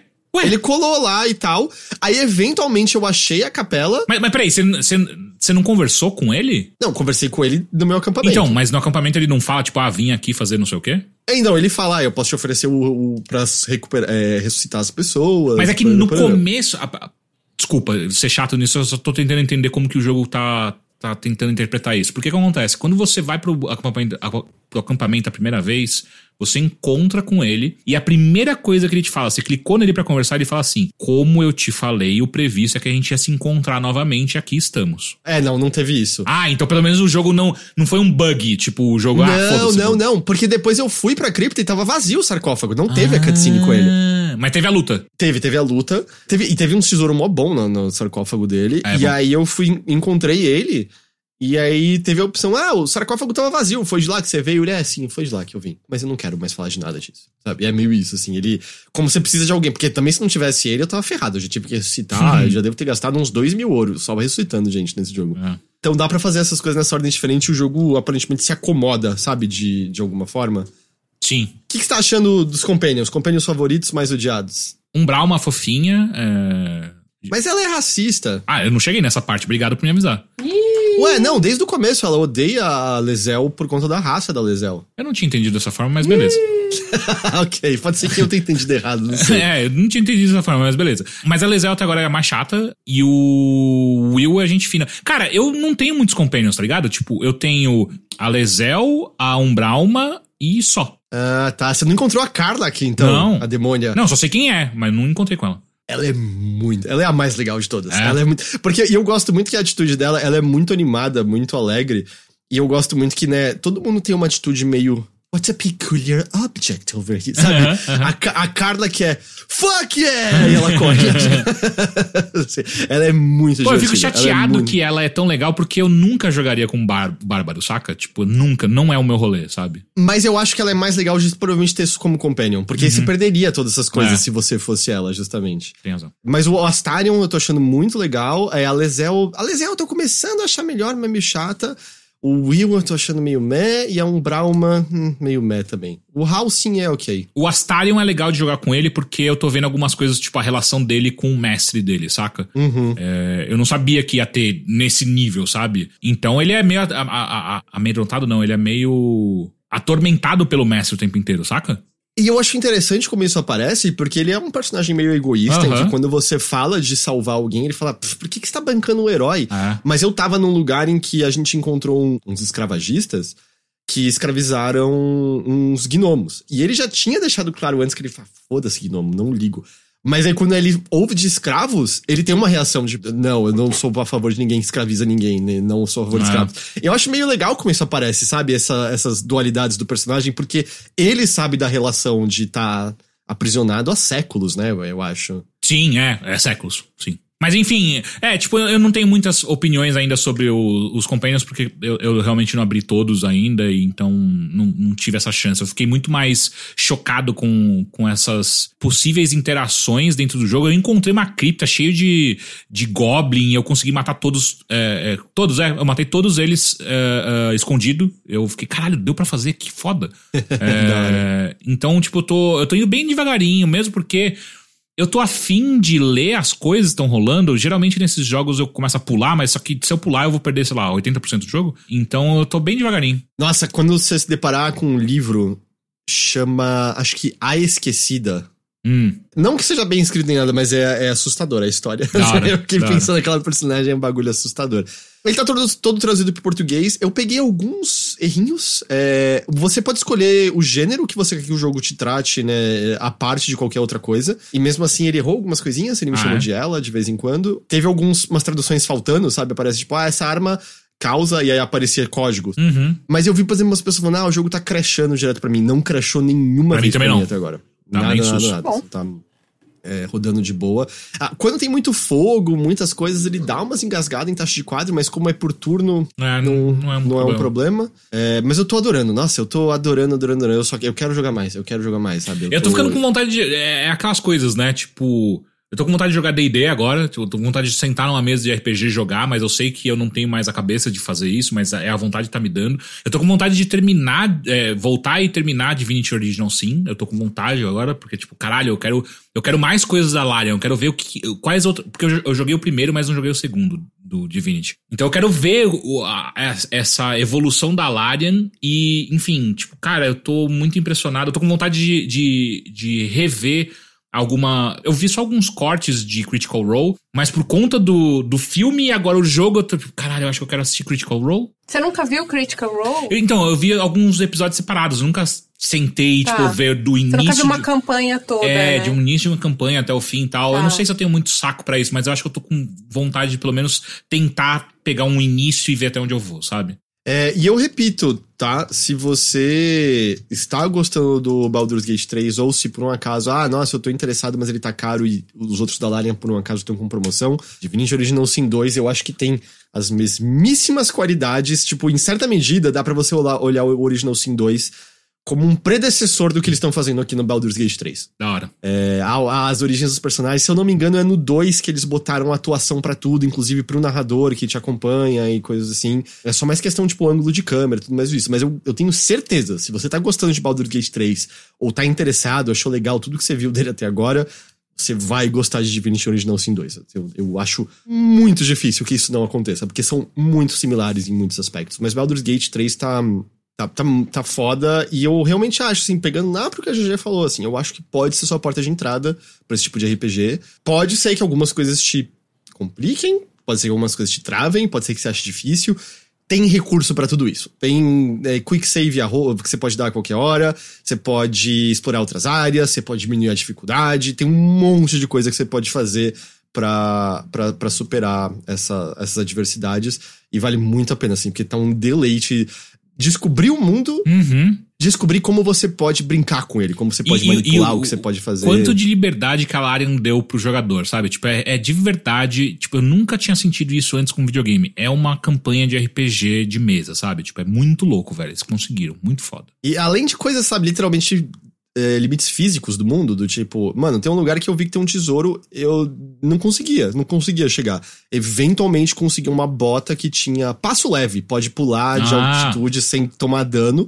E aí eu me enfiei, me embrenhei por uma outra área completamente diferente. E Isso quando você né, termina de explorar um lugar que você passou um ano desativando armadilha, abrindo porta, pega o tesouro e descobre que tem uma saidinha atrás que se você pulasse nos lugares corretos, você podia ter achado a saidinha por trás e entrar naquele lugar. Assim, é muito legal. Pupoeira perguntou: jogar no controle tá rolando? Eu nem testei, Também Pupoeira. não. nem- ele, ele já tá com suporte ao controle? Porque ele só sai pra PS5 em setembro, né? É, puta, o Álvaro. le- Vocês viram isso? Uma pessoa que fez isso? Ela pegou as. ca- Porque todos os objetos físicos do mundo você pode arrastar Uhum. e puxar, eles são objetos físicos. E, e o cara pegou e fez uma pilha de caixas gigante, subiu nelas e usou uma espécie de teleporte pra frente Ah. e invadiu um castelo dessa maneira pela torre. Caralho, caralho. Dessa maneira, assim. Cara, e não tem uma história de da galera que fugia de uma de EverQuest? Não, de qual era o Ah, não, foi no último online. Último online. o- quando a galera conseguiu invadir uns lugares, fazer. Invadir a casa das pessoas É, fazendo isso. é. Botava pilha e pulava pelo muro da casa e roubava tudo da casa da pessoa. É. Dá pra botar corpo no inventário? Caralho. Tá bom. É, o pessoal tá falando que tem suporte ao controle, sim. Mas é, é, a gente vai falar mais ainda, com certeza, de Baldur's Gate 3. né? Acho que vai ser o jogo por enquanto. Mas isso é um pouco de Baldur's Gate 3.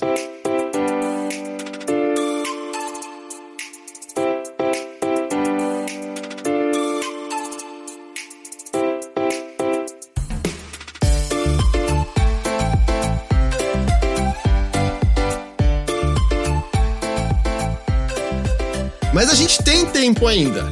E eu queria ouvir da GG, porque ela jogou um outro jogo que eu quero muito jogar, realisticamente. Eu não sei, não sei quando eu vou parar de jogar Baldur's Gate 3 pra isso, mas é um que eu tô muito curioso. Você jogou Vemba, GG? Eu joguei Vemba, que é um jogo muito curtinho, viu, Heitor? Então, se Ah, é? você em algum momento, tipo, quiser, ah, acho que eu vou jogar algo diferente de Baldur's Gate só um pouquinho, e você separar, sei lá, duas horas do seu dia, você zera Vemba. Ah, olha só, não sabia que era tão Porque- curto assim. É bem curtinho, eu me surpreendi, né? Que eu comecei a jogar ele e tal, tal, tal. Quando eu vi, eu tava rolando os créditos. Eu, ué, como assim? Mas eu, eu assim, ele é exatamente aquilo do. Não, não importa que ele seja tão curto, sabe? Porque eu acho que ele passa muitas mensagens e ele marca bastante quem joga ele. Ele tá no Game Pass para quem tiver interesse, então é só baixar lá se você for assinante. Ele tem acho que um giga e pouquinho, só alguma coisa assim. E ele é lindo de morrer, ele tem uma arte muito bonita, ele parece. Não, eu não pesquisei a fundo e tudo mais. Ele foi só um jogo assim que me apareceu no, no Game Pass. Eu achei muito interessante porque eu já tinha visto ele em algum Wholesome Direct, alguma coisa do tipo. Achei ele interessante. Aí vi que ele chegou no Game Pass, só baixei e fui assim, sabe, sem, sem saber de nada. E foi uma experiência muito gratificante, porque ah, ele me passa. Ele me passou muitas coisas assim de, de sentimentos mesmo que eu vivi com a minha família, principalmente com a minha avó. É, só pra contextualizar, o Vemba, ele é um, um point and click, acho que dá pra, pra colocar nesse, nessa caixa de point and click. Ele é um adventure você só- vida? Ele é um adventure, é, porque você só vai lendo os textos, aliás, textos não, os diálogos, né, entre os personagens, e você acompanha basicamente a história de uma família indiana que se mudou para o Canadá e eles estão tentando, né, viver a vida deles ali, ganhar o pão de cada dia, né, arrumar um emprego fixo, parar de viver de bicos e tudo mais. E você tem esse pai é, que ele né, tá sempre procurando um emprego e tudo mais, tá sempre procurando trazer o sustento para a família dele. E você tem a mãe, que é a Vemba, né? O nome vem dela. E aí o jogo também te explica, né, que o nome dela, né, dando um pequenino spoiler, mas que não afeta a experiência, o nome Vemba é um, é um tipo de poema da Índia, né? E é, depois o jogo te explica e isso é muito legal como ele, como ele traz isso, né, pra narrativa, é muito bonito. É, mas você acompanha essa essa geração essa geração de família, né? Ela cresce, você vai acompanhando depois o filho deles e você vai acompanhando a, toda a vida desse filho deles, né? Até o momento que ele vai para a faculdade e tudo mais, mas é sempre pela visão da mãe, né? Você tá sempre ali é, tendo os pensamentos dela. Acho que uma vez ou outra só que o jogo te faz entrar nos pensamentos do, do filho. É sempre a mãe, a mãe é que é o foco. Acho que a coisa mais interessante que ele traz é que você acompanha a história e o legado dessa família através do, das refeições.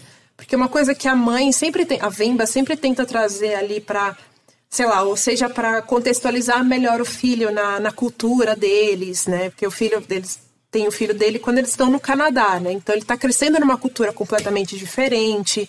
Ele tem todos os desafios da escola, né? De estar tá com várias outras crianças e ele tem, vem de uma família diferente, de uma cultura diferente, uma religião diferente, e ele tem que sobreviver nesse, nesse contexto. Então a mãe sempre está ali trazendo algumas refeições, né, típicas da Índia, né, do, de onde ela viveu e tudo mais. E é muito legal que você. O, o, gameplay é justamente isso. Além de você passar pelos diálogos e né, só passando neles, o gameplay mesmo, a mecânica dele é você fazer a Vemba cozinhar.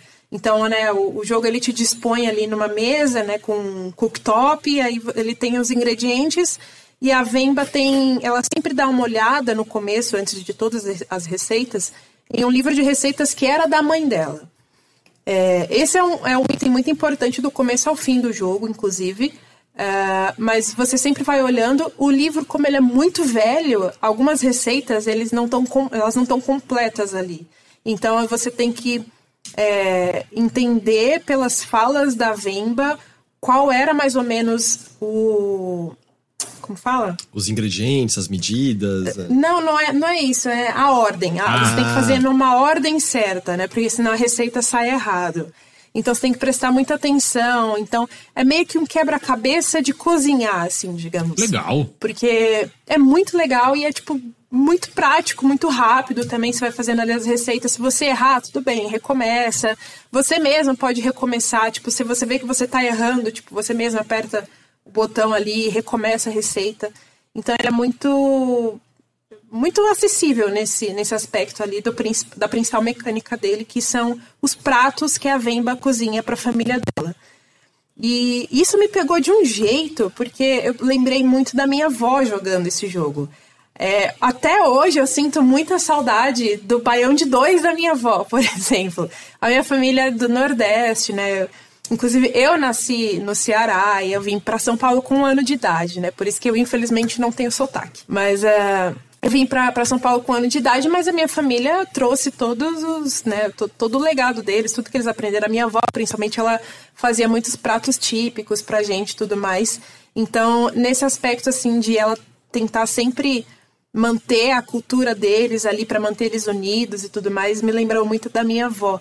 E os pratos que ela cozinha, da minha avó, eu não sabia fazer nada indiano, mas ela sabia fazer ótimos pratos do Nordeste, assim. E até hoje eu sinto muita saudade do baião de dois dela. Hum. Não tem. E, e por, meio, por mais que eu tente fazer do jeito que ela fazia, não fica igual. Não, é o sabor de como, de como a sua avó, como aquela pessoa fazia. Minha né? avó que, não era. Exato.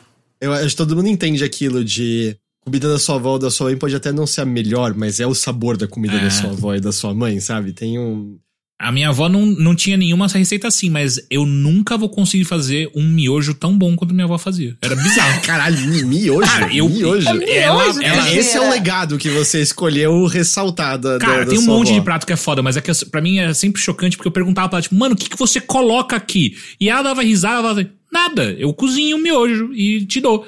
E aí eu ficava. E até hoje, eu não sei o que ela colocava, cara, mas era um sabor completamente diferente de qualquer outro miojo que eu já comi na minha vida. É bizarro. Não, achei que esse ia ser o exemplo puxado aqui, mas beleza, eu não quero negar a sua experiência. Não... Eu gosto de miojo. Não, não, vamos, não vamos invalidar a, a experiência do Teixeira. A gente vê você, Teixeira. Obrigado. mas tem muito disso, né? Da, da, saudade, né? Que eu sinto dela, da memória afetiva também, de que eu comi aquele prato, né? Quando, numa época completamente diferente. Então, assim, o jogo ele me, ele me emocionou bastante, principalmente nessas partes, né? E tem todo um lance de, de afeição entre eles ali, da cultura, né? Porque você.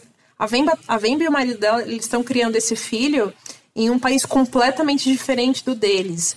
E vira e mexe, você pega uns diálogos deles que eles ficam tipo, pô, será que a gente volta pra Índia? Será que não vai ser melhor pra gente, pro nosso filho e tudo mais?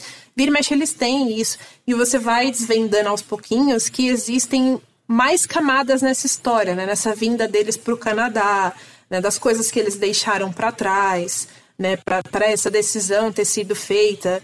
E aí tem agora essa escolha que não, vamos criar o filho, nosso filho aqui no Canadá. Só que aí, né, tem todo aqui, tem todo esse, essa, essa, esses conflitos que ele vive diariamente na escola, porque ele está cercado de várias crianças que são de uma realidade completamente diferente da dele. E aí ele se afasta muito da cultura para ser aceito e tudo mais. Então o jogo ele passa umas mensagens muito bonitas, né? O, o pai do, do, do filho, o pai do menino, ele até fala uma coisa que me marcou bastante, que ele fala assim, ah, você sempre tentou é, se distanciar muito da nossa cultura para você ser aceito. É, e a gente tentou trazer muito da nossa cultura para você, mas você nunca deixou a gente te moldar. Então agora, né, na parte que ele, que ele tá indo para a faculdade, né? Ele fala assim, então, já que você nunca deixou a gente te moldar, eu confio que você também não vai deixar outras pessoas moldarem você para você se tornar uma pessoa ainda mais diferente. E, e, tem, tem muito disso de identidade, né? De, de, enfim, é um jogo que ele tem muitas muitas mensagens. E eu ia falar, a própria questão da culinária entra nisso, certo? Uhum. Porque é a ligação com o lar de volta, né? É, é, a identidade que eles tinham lá. E é uma coisa que você consegue manter. Pode ter que sofrer alterações, né? Mas é, eu acho que a gente viu a história. Você assistiu a assistir Minari, já já? Puta, eu ainda não vi, eu quero muito ver esse filme. Eu acho, é, eu acho que você ia gostar muito. É um filme excelente, é. excelente, excelente, que toca alguns desses temas justamente, né? De imigrantes e a relação com. É, não a relação com a comida, mas é que no caso do filme acaba tendo essa ligação, né? Tipo, o plantio de coisas específicas de culinária e a ligação com, com de onde você veio e coisas assim. Nossa, parece muito legal. Foi, foi, Cara, foi meio de chorar. é um jogo fantástico. Eu senti que eu ia chorar em alguns momentos, mas é, acho que eu não tô. Sabe quando você tá em época que você tá muito mais sensível e às vezes você não tá tanto? Eu acho uhum. que eu tô numa uhum. época que eu não estou tão sensível assim. Normal. Mas eu tenho certeza que se eu tivesse jogando na minha TPM, eu teria chorado horrores. Uhum. É, né? Porque, enfim, mexe com hormônios e tudo mais. E, enfim, provavelmente eu teria me emocionado ou chorado muito mais. Então, neste momento que eu joguei, eu só me emocionei muito e senti que eu queria chorar, mas o choro não veio. Mas isso não quer dizer que vocês não vão chorar. Aí é com cada um de vocês. É, pô, eu quero muito. E, você jogou ele aonde? Eu joguei no, no PC mesmo, porque ele tá no Xbox Game Pass de PC também.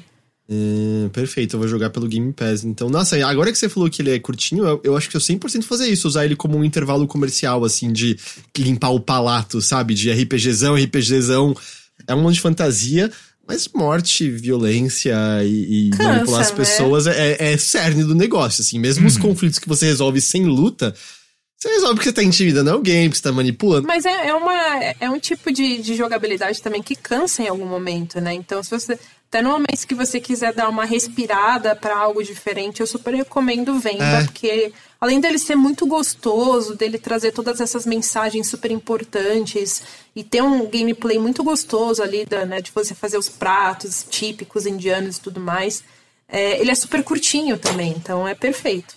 Ah, eu tô bem, bem animado, sim. Muito Vemba, então. Escreve V-E-N-B-A mesmo, né? Não Vemba. Isso, é.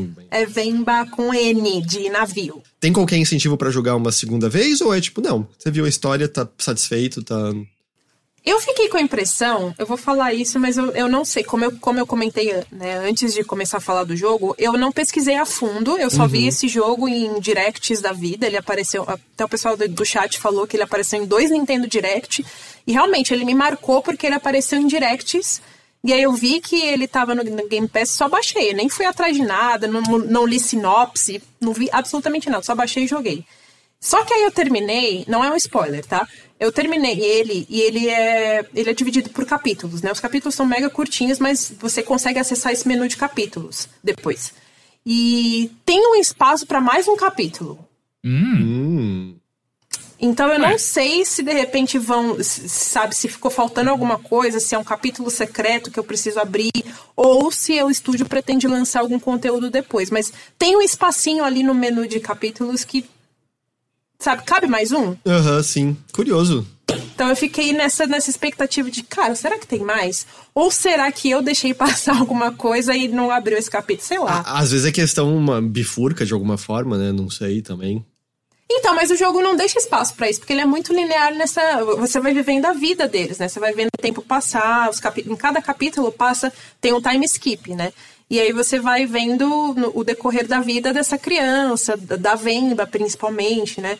E, e aí quando você termina, no menu de capítulos tem um espacinho que claramente sabe, dá a entender que pode ter um a mais. E eu fiquei muito nessa expectativa, tipo, nossa, será que tem um capítulo extra? Será que o estúdio vai é, colocar um no futuro? Porque o jogo é muito linear.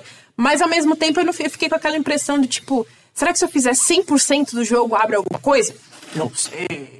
O Ícaro falou, tem que zerar sem ficar emocionado pra desbloquear o último capítulo. Se não escorrer nenhuma área, é eu desbloqueio. difícil. É o desafio mais difícil de todos. É difícil, é. Mas eu, e eu total, assim, acho que às vezes dá essa intercaladinha com outras coisas, até pelo visual diferente e tudo mais. Porque eu, eu cheguei a É. terminar. Eu cheguei a terminar o Oracle of Seasons nesse meio tempo. E comecei o Oracle of Ages ao vivo com o pessoal e tal, mas bem, na verdade, assim, eu quero jogar ao vivo. Mas, nossa, minha cabeça tá no Baldur's Gate. Eu não pensei mais no Zelda desde então, sabe? Mas você terminou o Zelda? O Tears of the Kingdom? É. Ah, sim, não, já é, tipo, Ah, na ok. segunda semana eu tava com 150 horas, eu joguei uma Não, barbaridade mas daquele você fez a campanha toda, né, no caso. Não, ele fez tudo. Ele fez muito mais do que precisava, já. Ok. Eu não fiz todas Tá. as quests, mas eu fiz todas as shrines, eu fiz 100% do subterrâneo é, e terminei, né? Tá, ok. Só o. E o Final Fantasy, Heitor? Tá lá, tá lá. Eu desisti bem antes que o Heitor, hein? O que, eu, que eu posso fazer agora sem o Baldur's Gate 3? É tão mais legal. Não, é não, tão não mais te legal. culpo. É tão... Não te eu culpo. queria muito conversar da história completa com os padres, mas tá muito difícil ter vontade de jogar de novo ele. É. Não, não te julgo, não te culpo de forma nenhuma. É, mas é isso, joga em Vemba, ele é muito curtinho, muito bonito. A arte dele, assim, é uma coisa que é tão bonita, tão rica, tão colorida, sabe? Eu ficava. Eu não conseguia desgrudar o olho da, da tela, do monitor, assim, sabe? De tão lindo que é esse jogo. Pichu fez uma pergunta legal. Você acha que dá pra seguir uma das receitas apresentadas e fazer de verdade? Ele é adaptado para videogame porque ele não te dá justamente a- as medidas, né? Você Ah. já tem no- os recipientes em que você vai tirando as colherzinhas e tudo mais, ela já tá, tipo, fixa. E aí você não, não, não, tipo, não dá para pegar e, sabe, ver quanto que é. A Vemba também não fala. É, no máximo você vê, tipo, no caderno de receitas tem assim... Ah, aqui é- são duas colheres, aqui são três colheres. E aí você, no máximo você vê isso. Agora a medida de ml, de gramas, não tem. Entendi. Então acho que ficaria muito difícil, né? E tem, por exemplo, essa receita que tá passando agora pro pessoal que tá vendo ao vivo, ela é uma receita que ela tem que ter um. Esse negócio em que ela, que ela tá colocando ali as camadas é algo muito específico. Eu nem sei como que chama essa peça aí que ela tá usando. É engraçado que parece, tipo, o conceito de uma cafeteira italiana, mas não tem nada a ver com Parece. café o que você tá fazendo, né? Ai, que gostoso, eu quero comer é, isso. Então. Parece quase um negócio meio uma cuscuzeira num outro formato, porque sai o Parece. bagulho meio como cuscuz, não é? E tem água embaixo, né? Ela usa água justamente pra. Enfim. Cozinhar. né? Pessoal tá falando que é cuscuzeira aí vertical. E realmente parece muito, mas deve, talvez, não sei, não pesquisei a fundo, talvez seja alguma, algum tipo de, de equipamento da cozinha indiana. Então, não sei. A- Aí me dá muito essa impressão de que, tipo, tá, além dele não me dar as medidas corretas para fazer essas receitas, tem algumas coisas que eles usam ali que, tipo, sei lá, eu só veria numa cozinha profissional, provavelmente, sabe? É, bom, no mínimo, talvez te deixe curioso de, sei lá, pedir num restaurante indiano Sim. depois de você ver no jogo. Com certeza. Mas é isso, essa foi a minha experiência com o Vemba. Foi muito curtinho, muito mais do que eu, né? Pensei talvez que fosse um jogo curto, porque era só um giga e pouquinho, né? Mas é muito mais curto do que eu imaginei, mas ainda assim me cativou demais. E recomendo muito vocês jogarem. Bom um jogo curto de vez em É, quando, não é? porra, delícia. É. Eu também queria comentar brevemente que eu joguei mais Pokémon Sleep. Ah, é? Tá dormindo bem? Olha, dormi bem alguns dias, principalmente durante a viagem. Mas o Pokémon Sleep continua um negócio que eu fico às vezes tipo, mano, pra que isso, sabe? Porque assim, ele é muito interessante em muitos conceitos que ele te dá. Então, por exemplo, você. Né, eu entendi melhor como ele funciona e tudo mais, consegui jogar ele devidamente.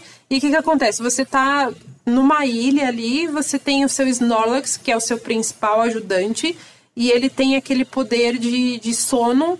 E quando ele tá dormindo, né, que é quando você vai dormir, aí você coloca lá no aplicativo, vou dormir, tal, tal, tal, etc e tal. E, e aí o, o seu Snorlax dorme junto com você. E aí, enquanto ele tá dormindo, ele vai atraindo outros pokémons daquela ilha para dormir junto com ele ali. Então, vários pokémons vão se aconchegando juntinho e eles vão parando ali pertinho para dormir junto. É, e aí, quando você acorda, você vai lá no aplicativo e tem alguns pokémons que eles estão ali pertinho, dormindo, e você fotografa as posições em que eles estão dormindo. Ah, né, isso pra... é bonitinho. É bonitinho. Esquisito! Esquisito! É... Esquisito! Porra, gente, é esquisito. Mas você tá fotografando Pokémon e é tão bonitinho, Teixeira. É, é, é, é de boa, até a hora que aparece um Machomp. E aí, você vai contratar, um, vai, vai, vai fotografar um Machomp dormindo com aqueles bração enorme em volta de você? Eu vou te falar que um Geodude foi um dos primeiros que apareceu para mim. Que horror. Geodude é mó legal. Muito bonitinho o jeito que ele dorme. Não, ele é demais, só que é um humano, cara. É um cara dormindo do seu lado, tá ligado? Tipo, um Machomp. Como é um cara? É uma pedra com dois braços? Como é que isso é um cara? Mano, se tem dois bracinhos, é humano, velho. É humano. É um cara, é um cara, ele pode me pegar, Mas, ele pode me Teixeira, pegar, me segurar, é esquisito. É esquisito. Eu juro pra você que o jeito que ele dorme é muito bonito. Ele pode ser menos bonitinho, mas ele é bonitinho ainda. Como que ele dorme? Posso estragar isso pra você? Ah, porra. Sim, pode, pode. Porque assim, os pokémons eles têm várias, várias posições que eles dormem, né? Então você pode ter a sorte de pegar o Geodude, por exemplo, dormindo de outra forma. Mas a forma que ele apareceu dormindo pra mim, ele tava com os braços cruzados assim e a cabeça se apoiando nos braços cruzados. Ele tava dormindo que nem quando eu durmo num avião, tá ligado? Eu durmo, no avião eu durmo assim também. Eu cruzo o braço e tento dormir. Ai, eu achei muito bonitinho. Teixeira, e se fosse assim, você tá indo à noite tirar foto? Hum. É, Esquisito. só que por um acaso você tá, tirando foto de Pokémon na França à noite e o Esquisito. maconha olha pra você e fala: Maconha, você ainda ficaria com medo? Você ainda acharia esquisito ou aí estaria ok? Eu ia falar, aceito e é esquisito que isso tá acontecendo. Mas bom, veja só, você não tira foto dos seus gatos dormindo? Não, quem faz isso é a Bia. Sério? Cê, Porra! cê tá, cê- seu gato tá dormindo numa posição bonitinha, cabecinha pra cima, que o focinho você consegue ver o risquinho. Você não tira uma foto e mostra pra Pois é. Olha a foto que eu tirei dos nossos gatos. Cara, eu acho Você que eu nunca isso, fiz Teixeira? isso, cara. Teixeira! Ué, Ah, o, me- o meu rolo de câmera é só gato. É só gato. É só isso que eu faço. eu não tiro fotos. Começa assim, foto não é o meu rolê. Você tá usando de maneira errada gato. Muito. Você tá sendo o gateiro mais Mas errado aí da tá, Terra. cara, eu não uso meus gatos, tá ligado? Eles que usam você? É. Tá cheio de foto deles no celular deles. sua. É, é mais assustador, é um monte de foto eu dormindo. Nossa, não, tipo, literalmente, ontem a Shell tava dormindo bonitinha no meu colo enquanto eu trabalhava. Aí eu tirei uma foto dela dormindo bonitinha no meu colo. Nossa, eu sempre tiro. Oh, meu Deus, eu tô Cara, rindo. eu vou até abrir meu, meu rolo de câmera aqui. É igual a outras 50 fotos que eu tenho no celular, mas ela tava dormindo bonitinho, tirei foto dela dormindo bonitinho, ué. Nossa, meus gatos direto eu tiro foto deles dormindo, assim, porque eles sempre estão dormindo de uma maneira bonitinha. O Ringo, quando ele dorme com a barriguinha pra cima, nossa, eu faço festa. Eu tiro de várias posições, assim. O Picho Moreno falou que o Totodile dorme com o olho aberto porque ele é crocodilo, e crocodilo Oh! faz isso. Toto Daia não apareceu pra mim. Mas enfim, dos que apareceram, eu achei muito interessante porque, tipo, tá, aí você tira as fotinhas deles, registra, né? E aí, depois que todos eles acordam, tem o snack time. Então você dá uns biscoitinhos pra eles, né? Pra todos eles que se juntaram ali pra dormir e tudo mais.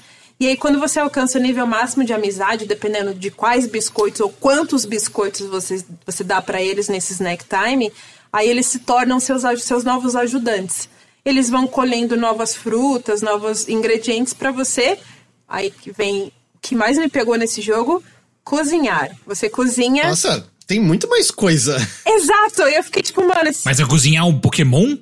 você cozinha pratos pro Snorlax, porque Ah. você tem que manter ele bem alimentado. Então, é- ele é tipo um bichinho virtual, tá ligado? Você tem que cozinhar pra ele de manhã, de tarde e de noite. E aí, ele Bem tem um snack time lá. Você faz as receitas lá pra ele, você vai aprendendo novas receitas.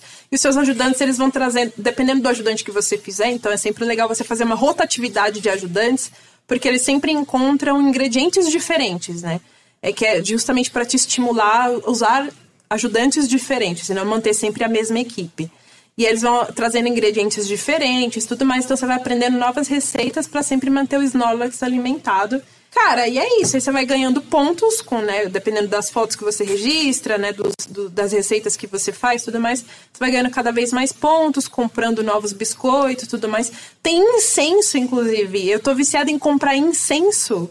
Porque o incenso que você compra, ele faz os seus pokémons, os pokémons que dormem ali junto com, com o Snorlax, faz eles descansarem o dobro. Hum. Então, tipo, você ganha ainda mais pontos se, se eles descansarem plenamente, assim. Nossa, eu devia tentar dormir com incenso, então. yes. Mas é isso, e aí eu, eu, eu estou. Eu fiquei. Durante a semana que eu viajei, que eu tava em Recife, eu fiquei muito viciada em Pokémon Sleep. Eu estava todos os dias colocando lá. Até Dormindo o momento todo dia, que... né? Já, já é garantindo ali, é hora do ronco. pra- Exato. Nossa, eu tirei altos cochilos também, tá? É. Só pra registrar. Mas, é... Mas aí eu comecei a pegar bode, porque o meu celular inventou de, tipo... Mesmo que eu vá lá nas configurações e autorize o, o aplicativo do Pokémon Sleep a continuar funcionando mesmo com a tela desligada, a porra do meu celular vai lá e bloqueia. E aí, tipo, fecha o O aplicativo seu enquanto eu tô celular está tentando te proteger, Jéssica. Entenda isso. Mas já aconteceu com algum outro aplicativo isso ou não? Que você tenha usado?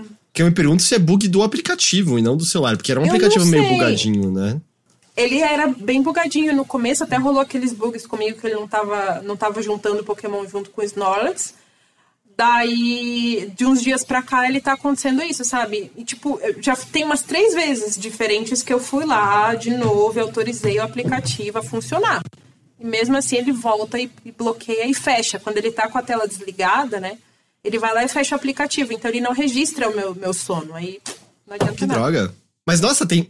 Eu achei que o app se resume a você dorme e ocasionalmente É. apareceu um Pokémon bonitinho pra você ver. Tem muitos outros minigamezinhos, né, dentro do negócio. Tem. E é, é basicamente isso, né? Eu lembro que eu tava. Quando a gente tava lá em Recife, eu sempre mostrava pro Bruno, assim, o Bruno ficava, oh, meu Deus, que bonitinho.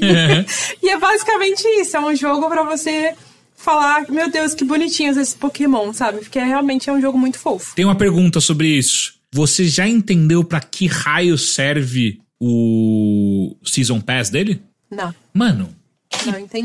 Deve ser pra que- abrir coisa cosmética pros Pokémon, ou mais possibilidade de Pokémon aparecer, não sei. Eu acho. é, eu pensei exatamente isso. Quando vai subindo lá, eu, eu imaginei que é pra novos tipos de Pokémon aparecerem. Pô, mas Season Pass é muito esquisito. Porque se fosse, tipo, ah, eu quero comprar um- uma roupinha pro Pikachu, quando ele aparecer, ele vai estar com uma roupinha diferente. Eu entendo. É uma merda, não vou fazer, mas enfim, entendo. Agora, Season Pass, o que. Assim, eu não tô dizendo que eu concordo, eu acho esquisito, mas eu imagino que a ideia seja.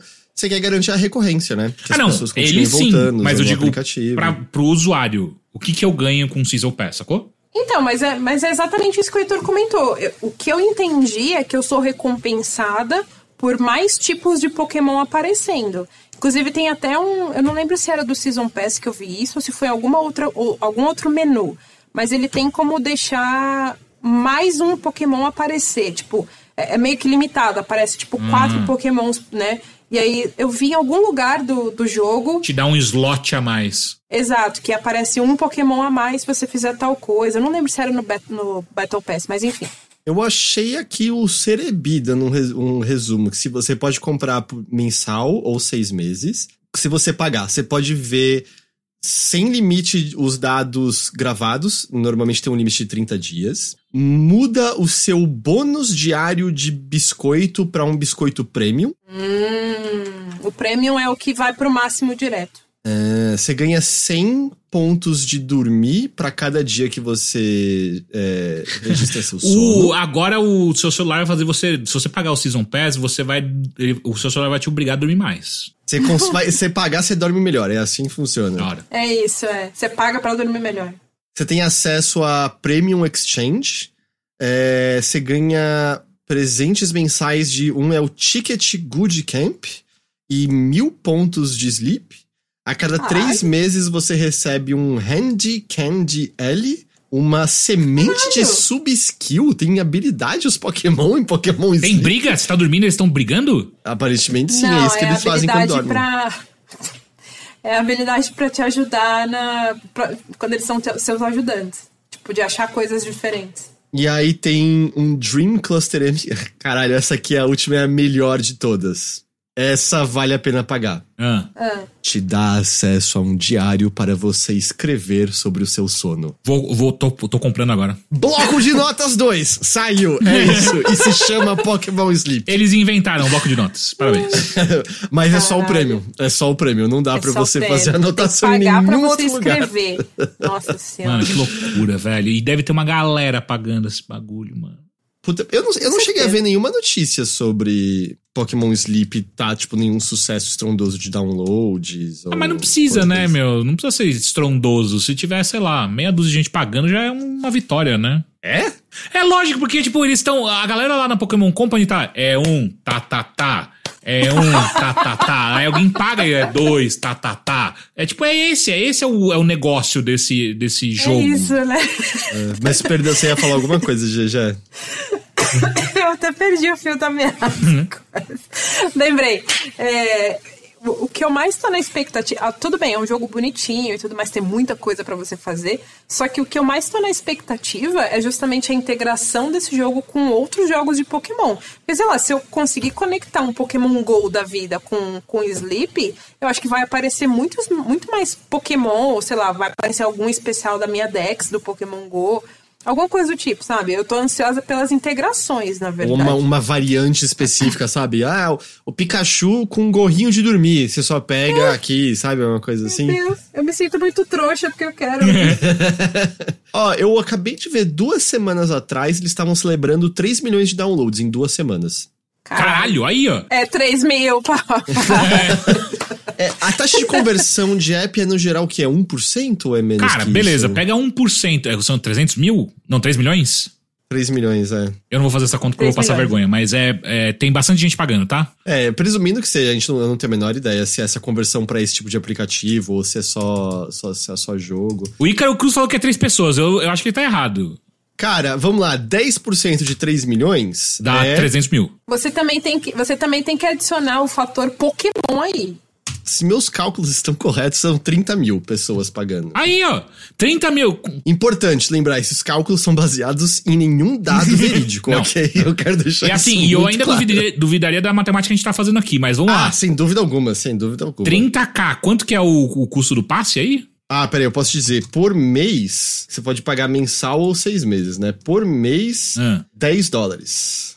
Aí, ou cara. 50 dólares por seis meses. 300 mil dólares esses caras estão fa tá faturando já, tá ligado? Porra, pelo, pra fazer um bagulho que é nada, nada, na- nada acontece, nada faz. O Pichu, falou que, o Pichu falou que é mais pra meio por cento, eu acho que ele tá correto, mas que seja é, mensal, pingando, né? Alguns milhares de dólares. Porra! Qual será que é o custo de servidores de Pokémon Sleep? Acho que não deve ser particularmente alto. Ah, mas é Eu que fica que tudo não, dentro viu? do bagulho da Nintendo, sabe? Nintendo ou da Pokémon Não, Company, não é sabe? Nintendo, é, é Game Freak Pokémon Company. É, sabe? Fica tudo dentro da Pokémon Company. Tipo, eles tiram ali do, da, da AWS deles ali um servidor e é o suficiente pra, pra rodar esse bagulho aí. Mas o plano é continuar dormindo, já O plano é continuar dormindo. Inclusive, se vocês estão assistindo ao vivo, vocês estão vendo que eu tô bocejando já.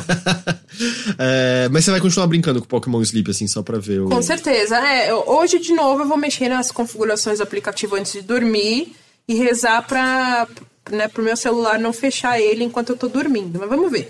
No momento, estou curtindo muito Pokémon Sleep, mesmo sendo um, um jogo só pra você dizer a cada cinco segundos, meu Deus, que fofinho. Da hora. Aliás, aliás, falando em meu Deus que fofinho, vocês viram que PH tá no Japão, acho que pra um evento de Pokémon mesmo. Sim. É, não é Ele uma, tá no um Mundial de campeonato? Pokémon. Ele tá no Mundial de Pokémon lá em Yokohama. Queria muito ir. Ele tava mostrando os, ah, os bichinhos de pelúcia, as coisas especiais, a venda tem muita coisa legal. legal. É bom que agora ele mostrou tem a pelúcia daquele, daquela minhoca branca que sai do chão. Então é literalmente uma pelúcia que é só um bagulho fálico, mais nada. É Ai, meu maravilhoso. Deus. É o Diglett? É, ah, não, é uma- não, ele parece uma variação, uma variação de Diglett, mas ele não é uma variação, né? Eu esqueci. Eu não sei. O, mas uma coisa que eu acho que o PH tem a obrigação de, de comprar lá e trazer pro Brasil, apesar de ser fácil de achar aqui no Brasil também, é o trio, o trio de canto bombadão, assim, sabe? O Teixeira tem o tenho. Diglett, não é? Eu tenho dois, Tem peraí. o Diglett bombadão? Ah, o pessoal Meu Deus. lembrou é Wiglet. Wiglet, o- Wiglet, a minhoquinha branca. Aí, ó, é o Doug Trio Bombadão. Que incrível. Eu sou apaixonado Mas, mas peraí que tem um mais legal. O Squirrel! E é o Squirrel do Esquadrão Squirrel. É. né? Os óculos, é. Mas o, o Doug Trio eu acho que é o favorito. Ele é bom demais, é bom demais. bom, eu acho então que com isso a gente pode ir indo encerrar a edição de Mothership de hoje. Semana que vem vai ter mais Baldur's Gate 3, tá? Eu prometo. vai, vai ter mais, a gente vai Mas jogar não nessa ainda mais. quantidade, eu acho. Hum, Até porque tem, tem jogo embargado. é verdade. É verdade, eu pelo menos vou ter que falar de outra coisa. Vocês dois têm jogo embargado, né? Sim, senhor. Não. mas o meu, o embargo só cai um dia depois da gravação, semana que vem. Claro, o Baco acabou de dar um subtier 2 pra gente, completou dois anos de apoio com a mensagem Coração Jogabilidade. obrigado, obrigado. ninguém, ah, ninguém fala nada, ninguém fala nada. Alguém imita, imi- imita o sushi. Imita o sushi, Heitor. Obrigado, obrigado. Esse não é Ah, sushi, o mas beleza, beleza, O sushi. Eu tava. é, O sushi é. É, então. Eu tava tomando café, eu não sei imitar o sushi. e, aí eu, e aí eu joguei Dark Souls. Eu, é, É isso. o, o André, tipo. É, Heitor, é isso aí. É assim, não é? igualzinho, igualzinho. Igual- É assim eu, eu até achei, nossa, o André tá aqui com a gente? O que aconteceu aqui por um segundo? Obrigado, Cocô, obrigado. cocô, cocô, fiz cocô. É o Tengu. Mas isso é a gente. É o ah, é o Tengu, Tengu, é é o Tengu. Tengu, é verdade. É o Tengu. É o Tengu. Ah, bom, mas é, eu acho que a gente pode indo encerrar então a edição do Mothership de hoje. Um aviso, eu vou ver isso direitinho essa semana, mas para nossos apoiadores no Apoia-se especificamente, aparentemente o Apoia-se tá com alguma coisa que vai dar pra ter podcast publicado dentro da plataforma deles. Sim, sim. Eu vou ver exatamente essa semana eu consigo informar melhor, eu informo aqui no podcast quando tiver todos os detalhes. Mas é legal porque quem apoia pelo Apoia-se passa a poder ouvir o bilheteria dentro do próprio Apoia-se, se quiser, em vez de correr pra outros lugares e tudo mais. É, então isso ajuda justamente, né, a poder ficar centralizado o conteúdo, ter acesso mais fácil. Eu vou avisar tudo isso direitinho assim que eu, que eu tiver os detalhes. Eu admito que eu tinha que ter visto hoje. Mas. É, é. Ok. Mas vamos ficando por aqui. GG, seja bem-vinda de volta. Prazer estar de volta. Tamo junto. E semana que vem tamo aí pra falar de jogos embargados ou não. Ou não, ou não, dependendo da situação. Teixeira, muito obrigado. Eu que também. agradeço, é nóis. A todos que nos acompanharam por mais essa edição aqui do Mothership, muito obrigado pela companhia, pela audiência de vocês. A gente agradece demais. A gente vai ficando por aqui, mas na semana que vem a gente vai estar de volta com mais uma edição do Mothership. Até lá. Tchau. Beijo! Tchau, tchau.